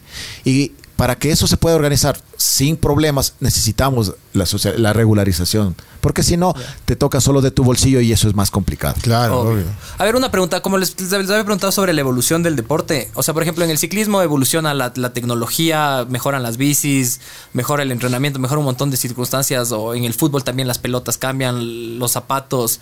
¿Qué, qué cambia en el, en el póker o en el Texas Hold'em? ¿O cómo puede, qué, qué podría cambiar o cómo, cómo ha evolucionado? Y- Con, el, con el análisis de tu juego. Cambian las estrategias, evolucionan muchísimo las estrategias. Eh, sea- antes jugaba solo con cartas premium. Pero tecnológicamente nada. Eh, Tecnológicamente, cuando estás bar. en una mesa, cuando estás en una mesa, no. Tal vez el, el- el barajador automático. No, pero, O sea, pero, Cámara. pero las estrategias que eso, eso la sí manera de jugar La manera de, de jugar va ¿ibas a evolucionar. decir algo? Sí, o sea, en el, en el póker la única ventaja que tú puedes llegar a construir es conocerte a ti mismo. Conocer cuáles son tus, eh, tus ventajas y cuáles son tus, tus, tus miedos en este caso. ¿A qué le tienes miedo? Trabajar en a qué le tienes miedo para mejorar en, cuando estés en una, en una mesa de póker. Por eso es que este, este, este deporte es tan complejo de que lo puedes aprender en un minuto, pero para desarrollarlo necesitas prácticamente toda la vida. Y mientras más, mientras más armas tengas para ir a jugar en un, en un torneo, es mucho mejor. Es lo que yo les digo, por ejemplo, a la gente que yo le enseño a jugar. Es cuando tú empiezas a jugar póker, es como que tú te vas a la, a la montaña y te llevas una mochila con un, con un hilo. ¿Ya? Así empiezas. Llegas a la montaña y con ese hilo no puedes hacer absolutamente nada, pero te la tienes que ingeniar para poder salir adelante. A medida de que tú vas avanzando, le vas metiendo a esa mochila un cuchillo, le metes fósforo, le metes un atún, le metes un plastiquito, le metes un oso. le metes eh, una colchita. Entonces, cuando tú ya llegas a la montaña y miras que todo lo que tú tienes en la montaña te sirve para A, B, C situa- situaciones, tú ya has construido una, un- un- una, una base como, como jugador. Entonces, a medida de que tú le vas llenando a esa, a esa mochila de, de- de- de- de conceptos, de jugadas, de análisis, de, los detalles, como yo siempre digo, los detalles son donde está el secreto del juego. La gente se dice, no, es que yo le pagué porque sabía que tenía color. ¿Y para qué le pagas? ¿Sabes que tiene color? ¿Para qué le pagas? Entonces, esa sería la, la- la- la evolución del juego para, para, Para, una nosotros. persona, para un jugador. Ok, es una evolución personal, netamente. Sí, o sea, es el, pero el juego no personal. cambia, no, No. no. o sea, la- las reglas Esa es la no se modifican. No, Eh, no, mira, pero hay, ajustes, o por ejemplo. diferentes torneos que aparezcan nuevas modalidades de torneos, cosas así. Sí, eso sí hay, eso sí hay. Mira, el, eh, por ejemplo, antes un jugador tenía el tiempo abierto para tomar la decisión. Ahora ya hay un reloj, por eso le paran ahí el reloj y cada jugador tiene 30 segundos para tomar su decisión. Antes tanqueaban 5, 10 minutos y eso eh, ralentizaba el juego. Ahora ya existe eso, eso ha evolucionado. Como el clock chess. Tal- Como el clock chess, tal cual. Y, ahora, y hay otra también que cre- van saliendo nuevos tipos de, de juegos relacionados con el póker. Ahora hay uno que se llama Short Deck, que eliminas, así como en el, en el 40 Quemas. eliminas, una, per- en- quema- eliminas unas cartas porque no los perros no juegan. Acá en el Short Deck se eliminan unas cartas y los juegos son más, más fácil, o sea, es más fácil for- formar juegos, pero se vuelve súper supremamente explosivo eso porque tú tienes un juego y en el, en el Texas Hold'em normal es difícil que otro jugador tenga un juego similar o superior. En cambio, en, en el short deck eliminan las cartas malas, las bajitas y, y todo el mundo tiene juegos y se vuelve una brutalidad. Entonces esas cosas sí hay, eso sí, sí, hay evoluciona. del. Hay un pana, Juan Pablo Ro, manda por WhatsApp.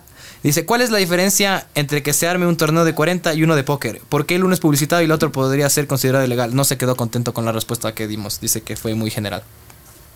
Eh, bueno, sinceramente es porque el, ah, el paradigma que tiene la sociedad de que el póker, porque sale en las, en las películas con mafiosos, gángsters, eh, cigarrillo, brandy, armas, Lindo.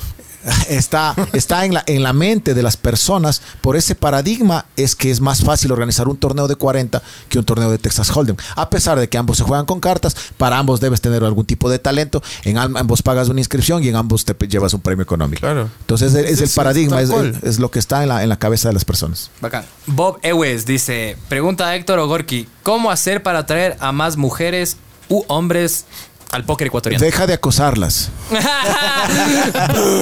Número uno. No, no, no, no, mentira, mentira. Yo creo que, que, que de hecho Pepín es súper hecho, respetuoso. Ustedes lo conocen, Pepín es súper respetuoso. Sabe nomás. O sea, mira, el- la parte ilegal del, del- del- de- o sea, esta ilegalidad absurda en la que estamos metidos espanta a las personas. Si a los hombres nos espanta, pues cuando llega toda la, toda la, la- el, el El escuadrón suicida a, a caerte encima. Imagínate una chica. Entonces, si es una actividad legal y se puede socializar como algo, un juego familiar prácticamente, porque hay familias, miembros de familias que juegan torneos. Cuando la actividad sea eh, salga más a la luz, yo creo que será una manera mucho más fácil de que haya más chicas jugando. Yo conozco algunas y juegan súper bien. Ya sabes que te- hagan un. Organicen esos grupos de Facebook. Ahí. Ahí. Un secreto, pero. Ahí en esos, en esas wiki destrabadas, ni sé qué. Ya. Los destrabados del póker. Las destrabadas son de mujeres. Víctor Guerrero dice, el campeonato de 40 es considerado una tradición de diciembre. Esa es la diferencia. claro. Obvio. Claro, o sea, solamente es un criterio. Claro, te vas a Texas y esa es la tradición. Es que es, claro, Sí. es que es la tradi- es tradición el 40, pero es la misma huevada. Es, es- putas, es- es- es- es un juego. Yes. Pagas la inscripción. Y pagas inscripción ganas, igual. pues, Tienes juez de aguas. Hay juez de aguas. Hay, que, hay que implementar el juez de aguas.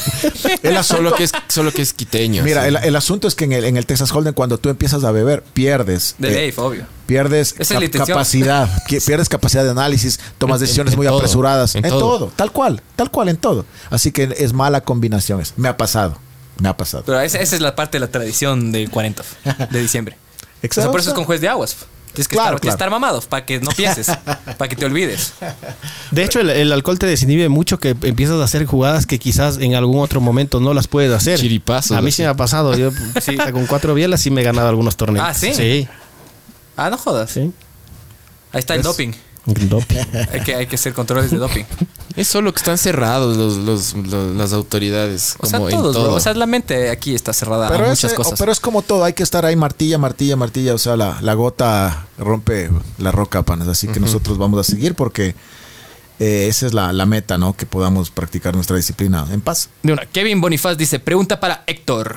¿Qué es lo más importante a la hora de construir o manejar tu bankroll para un jugador que está iniciando en el póker? Bueno, el, el roll es la parte más importante del juego. ¿Qué es? El- la banca que tú tienes para eh, de- Pagarte tus torneos. Para pagar los torneos.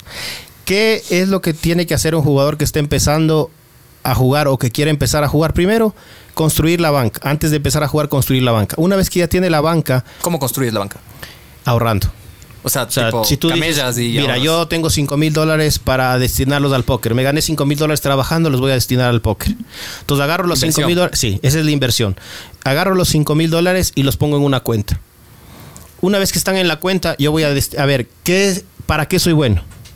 ¿Qué voy a jugar? ¿Torneo? ¿Voy a jugar satélite? ¿Voy a jugar eh, Sit and Go? ¿Voy a jugar multitable? Yo tengo que ver para qué soy, voy a jugar cash. Si la decisión es jugar cash o torneos, yo tengo que ver cuánto voy a invertir y cuántas horas voy a jugar. ¿Y en qué nivel? Y en qué nivel ¿En qué voy a nivel? jugar. Recomendación empezar por el nivel más bajo. ¿Y cómo, cómo defines eso? ¿Hay mesas? ¿Hay Por así? no, tú defines el, el- el nivel por donde empiezas por el nivel que tú tienes de, de ¿De conocimientos. Ah, no, no, pero, pero ¿cómo define, cómo sabes tú a qué mesa entrar? O que hay mesas que dicen, Hay "Estos- mesas. Estos, son los, estos Hay son mesas los, estos son 50. los, los mijines, estos son los Claro. arrechos. Sí, sí. Más o, más o Sí, menos, sí pero más o menos, pero en, en el en el Ballín, eh, eh, para torneos en el Ballín o en las mesas cash, eh, las ciegas, el valor de las ciegas. En las mesas cash nunca sube por tiempo la ciega como en los torneos. Pues no hay algún sapo que siempre se baja de categoría para, es que para eh, sapear ahí. no, o Bueno. sea, puedes jugar donde tú quieras. Para terminar con la pregunta de él, para que quede claro y no, y no, y no, y no le quedan dudas. El, el roll es la parte más importante. Si tienes para destinar una A, B, C cantidad de dinero, primero la tienes que cuidar y segundo ver la estructura que vas a diseñar en tus torneos, cuántas horas vas a jugar y cuánto tiempo le vas a destinar al, al- juego. Si vas a invertir un dinero que no que te representa tu comida, tu luz, tu agua, tu teléfono, mejor no te no, no lo recomendaría. Pero si es un extra que lo vas a destinar para jugar, sí. Pero ese extra que lo vas a destinar para jugar tiene que ser bien estructurado mediante una, una o dos horas de estudio previo, tienes que analizar a qué torneo voy a jugar o, a- o qué mesa cash de, de nivel voy a jugar y cuánto tiempo voy a jugar. Lo recomendable es jugar no menos de una hora y no máximo de cinco. Si vas a jugar en cash. Y si vas a jugar torneo, no menos de que eso no cueste eh, más de 20 o 30 dólares dependiendo la banca que vas a tener. Si tienes 5 mil dólares, yo jugaría hasta torneos de 30 dólares, no más. ¿Así? Ujú. ¿Y Ahí cuánto tiempo te dura esa, esa- o, sea, o sea, cuánto tiempo más o menos si es que tienes tu bankroll dices ya tengo 5 mil? ¿En cuánto tiempo te lo puedes fumar a...? Por eso el, nivel, el nivel el que te sugiero que juegues eh, sería torneos máximos de 30 dólares. ¿Por qué? Porque tus 5 mil te van a durar muchísimo tiempo y vas a tener Vas a cómo recuperarte. Además. Cómo recuperarte en caso de que pierdas una semana, por ejemplo. Si perdiste una semana, perdiste 200 dólares, los 5 mil te van a ayudar a recuperarte la siguiente semana. O si perdiste todo el mes, perdiste 500 dólares o 600 dólares, al final del mes sigues teniendo 4400 y te van a ayudar a, a recuperar. Y has aprendido muchísimo, ¿no? Y has aprendido muchísimo. Y lo más es importante de eso no es cuánta plata tengo ni qué estoy jugando, sino que tú mismo tienes que aprender a disciplinarte para poder obtener buenos resultados. O que le goces nomás y le quemes a la Claro, si plata. quieres irle a gozar, pégate un shoot, claro. que llévate 200 dólares, juégate Y juega y ya, nomás, y ya. te Claro, porque no necesitas Sí, buscar un retorno. Hay gente que por ahí solo juega, invierte, o sea, gasta sí. en diversión. Existe. como, sí, obvio. ¿no? O sea, claro, quieres pasar un buen rato y te vale verga ganar. sí. Y O sea, si es así, si un shoot de esos y, y juegas y ya te diviertes, de hecho, todo, hay, ya. muchas personas. Sí, de de normal. esas hay Es que es básico, Eh. Claro, claro. Es que esa es la parte social de- del Texas Hold'em. Esa es la parte que, que promueve la, la sociabilidad de las personas, que, que vayan a compartir, eh, a no hundirse en la depresión solitos en, en- en- en su, en su casa. Salvavidas, dices tú. De, de hecho, Como hay, gente jubilada que se dedica a eso y, y le, le- le devuelve la- la- las ganas porque ya tienen un motivo, tienen un reto, eh, tienen una oportunidad de compartir, de conversar, de que los vean, de, de ver. Entonces, tiene su parte social que en el análisis que nos mandaron los, los amigos de México está, son 30 hojas del análisis eh, psicosocial del juego que les sirvió a ellos para ser calificados como disciplina mental, como deporte. Acá todavía, hermano, no sé si lo alcanzaron a leer, pero eso ya se presentó. Pero es- es- ese- esas personas que, que mencionamos, que son parte del ecosistema del póker, alimentan el póker, alimentan. Y de esos jugadores, de hecho, también salen muchísimos ganadores. Salen mucho, porque gente que le gusta y se dedica. Obvio. La parte del estudio, la parte de cuidar tu banrol es básica. Y gente que empieza como una distracción, como para no estar aburrido en la casa, eh, les genera tal, tal eh, reto que se convierten en extraordinarios jugadores. Y bueno, son, son, ah, han cambiado su modo de vida, su modo de ver el juego y también su modo de, de que el juego los vea a ellos, porque ya son los jugadores a, a temer, ¿no? Entonces es, es bacano, tiene, tiene su parte súper, súper bacana. Bueno, si alguien quiere, ah, o sea, investigar o entrar en esta movida, ¿con quién se contacta? ¿Tienen alguna red en Facebook o algo para, para mostrar ahí vibes? Eh, mira, en Facebook, eh, por lo general, los torneos en el país se, eh, se publican en Shark TV. O sea, por lo general, por lo general están ahí. Eh, en clubs en, eh, pueden acercarse, este, ahora que vamos a hacer el Monster Stack, que lo va a hacer Juca Bunces, eh, a- acercarse al torneo. Todavía no sé dónde va a ser, pero en, en Facebook siempre está. Siempre, ahí hacemos nuestras publicaciones. Y hay- Shark- y hay- Shark y hay qué? o hay jugadores- asociación o algo así, ¿no? O sea, hay, hay jugadores que, que, que enseñen a gente así de cero. Héctor, Héctor Sí. ha formado. Yo, yo enseñé a ¿Eres una entrenador? persona y, y le, le eché ¿Sí? a perder. Pero esto no- Pero, pero claro, es como, como entrenador, como pagas un entrenador de natación que Claro. le pagas y toda la huevada, ¿sí. Con, Igualito. con, con Ahí- deber, ahí con las- tablas así de entrenamiento. Igualito, igualito, igualito. Le mandas la dieta. No, no, la dieta no llego tan extenso porque el, el mindset. Claro, Sí, pero sí, sí. lo importante A es que cultivar el mindset de ley. Lo importante es que la persona que busca eh, una ayuda de para mejorar el juego sepa que tiene que ver cómo son sus inicios y retroceder. ya. ¿Ya? Porque como lo que yo digo, eh, si tú contratas un, un maestro o un coach o un entrenador, el entrenador lo que va a hacer es evitar que tú cometas los errores que él ya cometió y que él los aprendió. Ya, el momento que tú para, para tomar una decisión de una jugada ya viene con el, con el apoyo o la, o, la, o la estructura o el diseño o el análisis de, de tu entrenador, la, la, la decisión va a ser mucho Más más, acertada. mucho más acertada. Ajá. Entonces vas a evitar que el tropezar en un camino que tu entrenador ya lo, ya lo pasó para tú convertirte en un, en, en un mejor jugador. Por eso es que la teoría de que dice que el alumno supera al maestro va a ser siempre. Porque el maestro te va a evitar que tú te caigas. Y eso te ayuda para tú O mejorar y descubrir muchas también, cosas. Porque sí. sí hay que caerse. Sí, sí, pero eh, eh, si, ya te- si tu maestro ya se cayó por un lado, dice, "Ve, por ahí no, pero por acá mejor. Y te caíste, No, me- pero no bueno". metas los dedos en el enchufe. Claro. Hay que ir a meter. Si me cachas, básico. Sí, sí, sí, hay- sí he tenido buenos resultados con mis, Bacán. con mis alumnos. Recién el, un- el, el último nacional ganó uno de ellos. Ah, bien. ¿Y cuánto, Y cuánto, es la... Ay, ¿cuál, cuál es la tarifa? No, eso, eso es eh, dependiendo qué es lo pato. que necesitas. Ya. Porque puede ser que estés en cero y necesitamos seis meses para recién empezar a ver qué, qué es lo que vas a hacer. O puede ser ya que estás medio avanzadito y solamente necesito pulir algunas dos que tres cositas para lanzarte. Al ruedo. Sí, Arrecho. Acá. todo depende. A ver, películas así recomendadas para gente que quiere. Tu eh, story. O sea, para que para la gente que no está metida en el póker, pero que son del póker. Rounder es buena. Esa es buena. Esa es buena, esa es buena. Es Tiene buena. mucha, mucha... Mo- y Está en, Molly's- Net- y está en Netflix, y pilas. Molly's Game, Molly's Game para la parte de, de la organización de las mesas cash. Es súper buena también. Molly's Game. De una. Una que dije Dolly, una era. Dolly era- Room. Dolly Room. Dolly Room. Dolly Room. Esa es buena. Pilas, mijo, si quieren ahí. Y para que más o menos tengan, para que más o menos de- descifren un poco lo que es el póker, puede ser una película que es muy buena que se llama Triple Frontier. Creo que me vi recién esa. ¿Está en Netflix o no? Sí, está en Sí, Netflix. sí, creo que sí me vi. Porque sí Esa me gustan esas. A mí me encantan esas. Esa, es. Esa tiene un concepto y una profundidad para los jugadores de póker, pero brutal. De una. Hay otra que se llama Cold Deck también. Cold Pero Deck, Cold. Deck. El deck es el, eh, Sí, sí, sí, el mazo. el mazo. Y el. eh, Rico. Y pero también le, me- le mezclan como en rounders con la parte de media, media criminal ahí, pero son súper interesantes esas películas. Ah, pero claro, debe haber esa huevada oscura en el póker, como en todo. De hecho, hay, hay, hay documentales de- del, eh, del póker clandestino en Nueva York o en las ciudades donde no es permitido jugar. Como Eh, aquí. co- como aquí. Si hay un lado oscuro aquí. de ley. O sea, mafias y huevadas, de ley, debe haber. Verás, aquí. Sí, capaz no, puedes decir. Aquí, algo, pero- aquí no que no que yo sepa que haya una mafia, que haya una mafia, pero mesas clandestinas, pues entre comillas, porque no estamos reconocidos, sí las hay. Pues donde hay un chulquero ahí que te presta la plata y huevadas. Eh, todavía a ese nivel, todavía a dice, ese no. nivel no hemos llegado de lo que yo sé, pero Creo que, el, eventualmente creo que el Manaba ya se retiró. Creo que él, él prestaba para otros menesteres. Pero, pero a ese nivel no, no, no hemos llegado. El, ah, no, no sé si eventualmente eh, pueda suceder, pero mientras esté fuera de la legalidad, va a pasar. O sea, si Claro, seguimos fuera de la legalidad, va a pasar. Como toda prohibición. Como toda prohibición, hermano. Hay mercado negro y, Exacto, y ahí exacto. nadie ve. Ah, Además, eh, la creatividad también Obvio, de las bro. personas. Vo- Volviendo, volviendo a cómo se pueden aprender, hay un montón de, de tutoriales en internet. Hay un montón, montón de, de tu- de videos tutoriales eh, cómo aprender eh, a jugar Texas Hold'em en internet. Además, hay ahora recién hace poco hubo una, una serie de, de una marca de, de, de- de una de, de- de un ah, servidor de, de- de póker en, en internet, así como PokerStar, hay uno que se llama Winamax, y estos manes crearon una serie que se llama En la mente de un pro.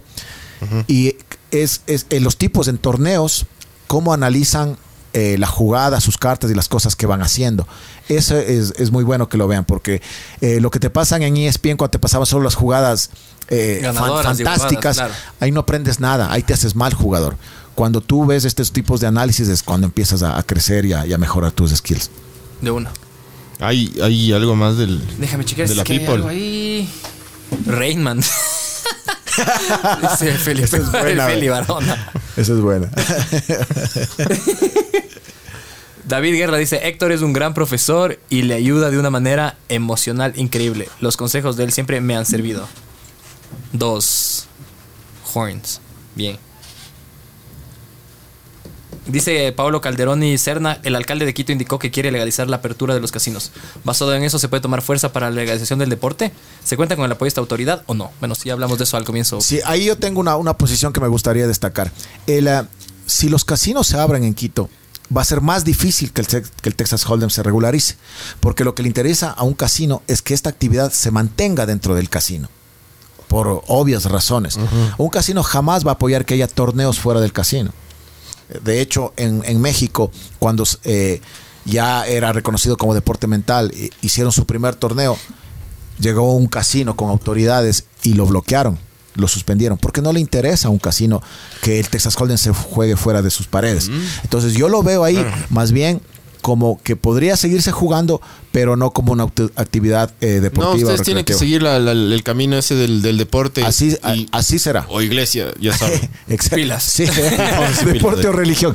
Yo, yo lo veo así. Yo hice ese análisis con, ah, con nuestros abogados en algún momento y con unos colaboradores, en donde vimos que a un casino no le va a convenir que el Texas Hold'em sea reconocido como una práctica recreacional, un deporte mental, fuera de sus, de sus paredes. Para nada, hermano. Así que yo creo que más bien andamos a, a paso redoblado para lograr algún tipo de reconocimiento previo a la, A la- a la reapertura que parece que se nos viene. Bien.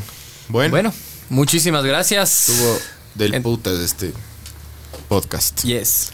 Gracias, gracias por venir, en verdad. No, Buena no. onda. Gracias a ustedes. Yo lo seguía, lo seguía, me da un poco de miedo. Dije, voy y me putean de ley. Uy, llamada, llamada. Llamadas, Ya, llamadas, ya te les teníamos estudiado. Chuchi, ahora, ¿será que es? Contesta, contesta. Culebra, culebra. ¿Aló? ¿Aló? Buenas noches. Eh, buenas noches. Me gustaría participar con los exponentes que están hablando sobre el tema del Texas. Pero, por nombre y dónde vives. ¿Desde dónde llamas? Bueno, mi nombre ¿Cómo es te Peter enteraste? Sasa. Eh, bueno, soy un practicante del deporte y eh, estoy enterado de las actividades que hacen Gorky y Víctor Fierro. ¿Ya? ¿Puedes bajarle el volumen a tu compu, porfas? A tu Sí, receptor. ya le bajé. Gracias. Ya le bajé en este momento. Ya, a ver, dinos. ¿Qué, qué quieres preguntar o comentar? Bueno, primero un saludo para Gorky y para Héctor. Eh, soy Peter Sasa, ellos creo que me recuerdan, saben quién soy. Eh, mi, mi comentario primero va para Gorky, felicitarle por el esfuerzo que él está haciendo por impulsar la, la disciplina, por hacer todas las gestiones posibles para legalizar esta disciplina. Y segundo, invitarle a Héctor, no sé qué tan factible sea, que él pueda dar charlas o, o generar conferencias gratuitas, un par de charlas para invitar a la gente a que conozca de la disciplina. Yo creo que una forma de impulsar el, el desarrollo de la, de la disciplina del Texas Hold'em es precisamente eso, la de hacer conocer a las personas que esto no es un juego de azar, que esto implica estrategia, implica eh, conocimiento, que implica estudio, análisis, entrenamiento, correcto. Entonces, si Héctor con su conocimiento, con toda la preparación que él tiene, la experiencia que él tiene, inclusive puede contar sus experiencias en torneos internacionales, en, en- en los campeonatos que ha participado, yo creo que podrían muchas personas conocer y sacarse ese tabú de la cabeza de que el Texas Hold'em es un juego de azar. Sí, como en todo juego, como en toda actividad, entra un poco la, la fortuna, el azar. Pero voy a repetir algunas palabras que alguna vez Héctor dijo. La suerte en el Texas Hold'em es proporcional a lo que conoces de la actividad, lo que conoces de la disciplina. Entonces, con un par de conferencias abiertas, eh, generales, gratuitas, yo creo que mucha gente se interesaría y podríamos conseguir mucho más apoyo para el desarrollo de la disciplina. Sí, chévere. Hola Peter, eh, muchísimas gracias por tus palabras. Sí, sí, obviamente sí me acuerdo de ti. Siempre hemos tenido muy buena eh, comunicación cuando hablamos y todo. Y como ah, hemos hablado con Gorky aquí, con los muchachos que nos han dado esta apertura tan bacán, eh, yo no tengo ningún problema en, hacer un, seminario, una charla o, una capacitación totalmente gratuita. Si es por el bien del póker y por el, y por el avance de, esta disciplina, yo no tengo ningún problema. Es más, eh, queda abierta la posibilidad para la persona que quiera prestar su club. De hecho, yo hablé muchas veces con Michael Velasco, el mono, para decirle que yo me presto eh, íntegramente para, ayudarle en las capacitaciones y darle seminarios a la gente que está jugando en su club, que de, de por sí es gente joven. Oye, sí, eso es espectacular. Buena iniciativa, me parece un aporte genial, lo que me parece justo ahora que estamos en el asunto de la socialización, pega, pega más que más que nunca. Gracias por el aporte, Peter, chévere. Y ahí seguimos trabajando, hermano. Ya sabe que la jornada nunca es larga si la voluntad es infinita. Por supuesto, excelente. Un abrazo chicos y sigan adelante, no decaigan. Gracias Igual, por Nos llamar, vemos en las mesas, mijo. Oye, Miguel, Miguel, Miguel. Hagamos un documental del póker. Diga. Yes. Arrecho. Favor. ¿Sí o qué? El póker en Ecuador en la clandestinidad. Claro. bro. Yes. En la oscuridad. Ya. De una. Buenísimo, panas. Muchísimas gracias. Putas, Entonces, gracias. Bueno, esto eh, fue- ¿quieres dar unas palabras personales? De una. Eh, bueno, sería buenísimo. Eh, le- me acaba de escribir eh, Romel Buccelli de Brasil. Ella ha hecho dos ITMs, o sea, en dos torneos ha entrado en cobros de ese 15% de jugadores que juegan, que cobran, perdón. Eh, yo solamente quiero agradecerles a ustedes por la apertura, por estos espacios que, que son súper necesarios, que son oxígeno para nuestra, eh, nuestra naciente actividad, aunque ya vieja ante la luz, ¿no? Obviamente. Eh, además, invitarles a todos los jugadores que, que se sumen a los torneos, que asistan, que no, no, no desmayen, que no decaigan.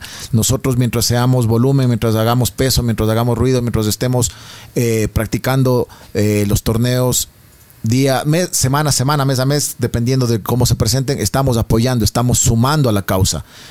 No se sientan eh, abandonados, nosotros seguimos trabajando.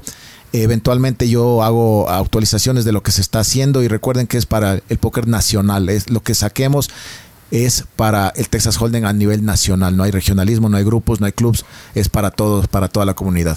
Gracias y buenas Bueno, noches. amigos, muchísimas gracias. Eh, me ha parecido una de las mejores entrevistas y una de las mejores participaciones que he tenido a lo largo de, de- de mi carrera como jugador de póker. Un, putas. Un súper bien buen ambiente. Un saludo para toda la gente que se conectó. Yo sé que, que a veces no hay tiempo o que a veces se pasa un poquito, pero un saludo para todos los que están en, en el chat y todos los que mandaron sus, sus saludos y sus preguntas. Siempre van a estar eh, siendo parte de, de esta disciplina. Muchísimas gracias muchachos. No, gracias a ustedes. por su, por su Esto programa. fue ver el mundo arder. Adiós.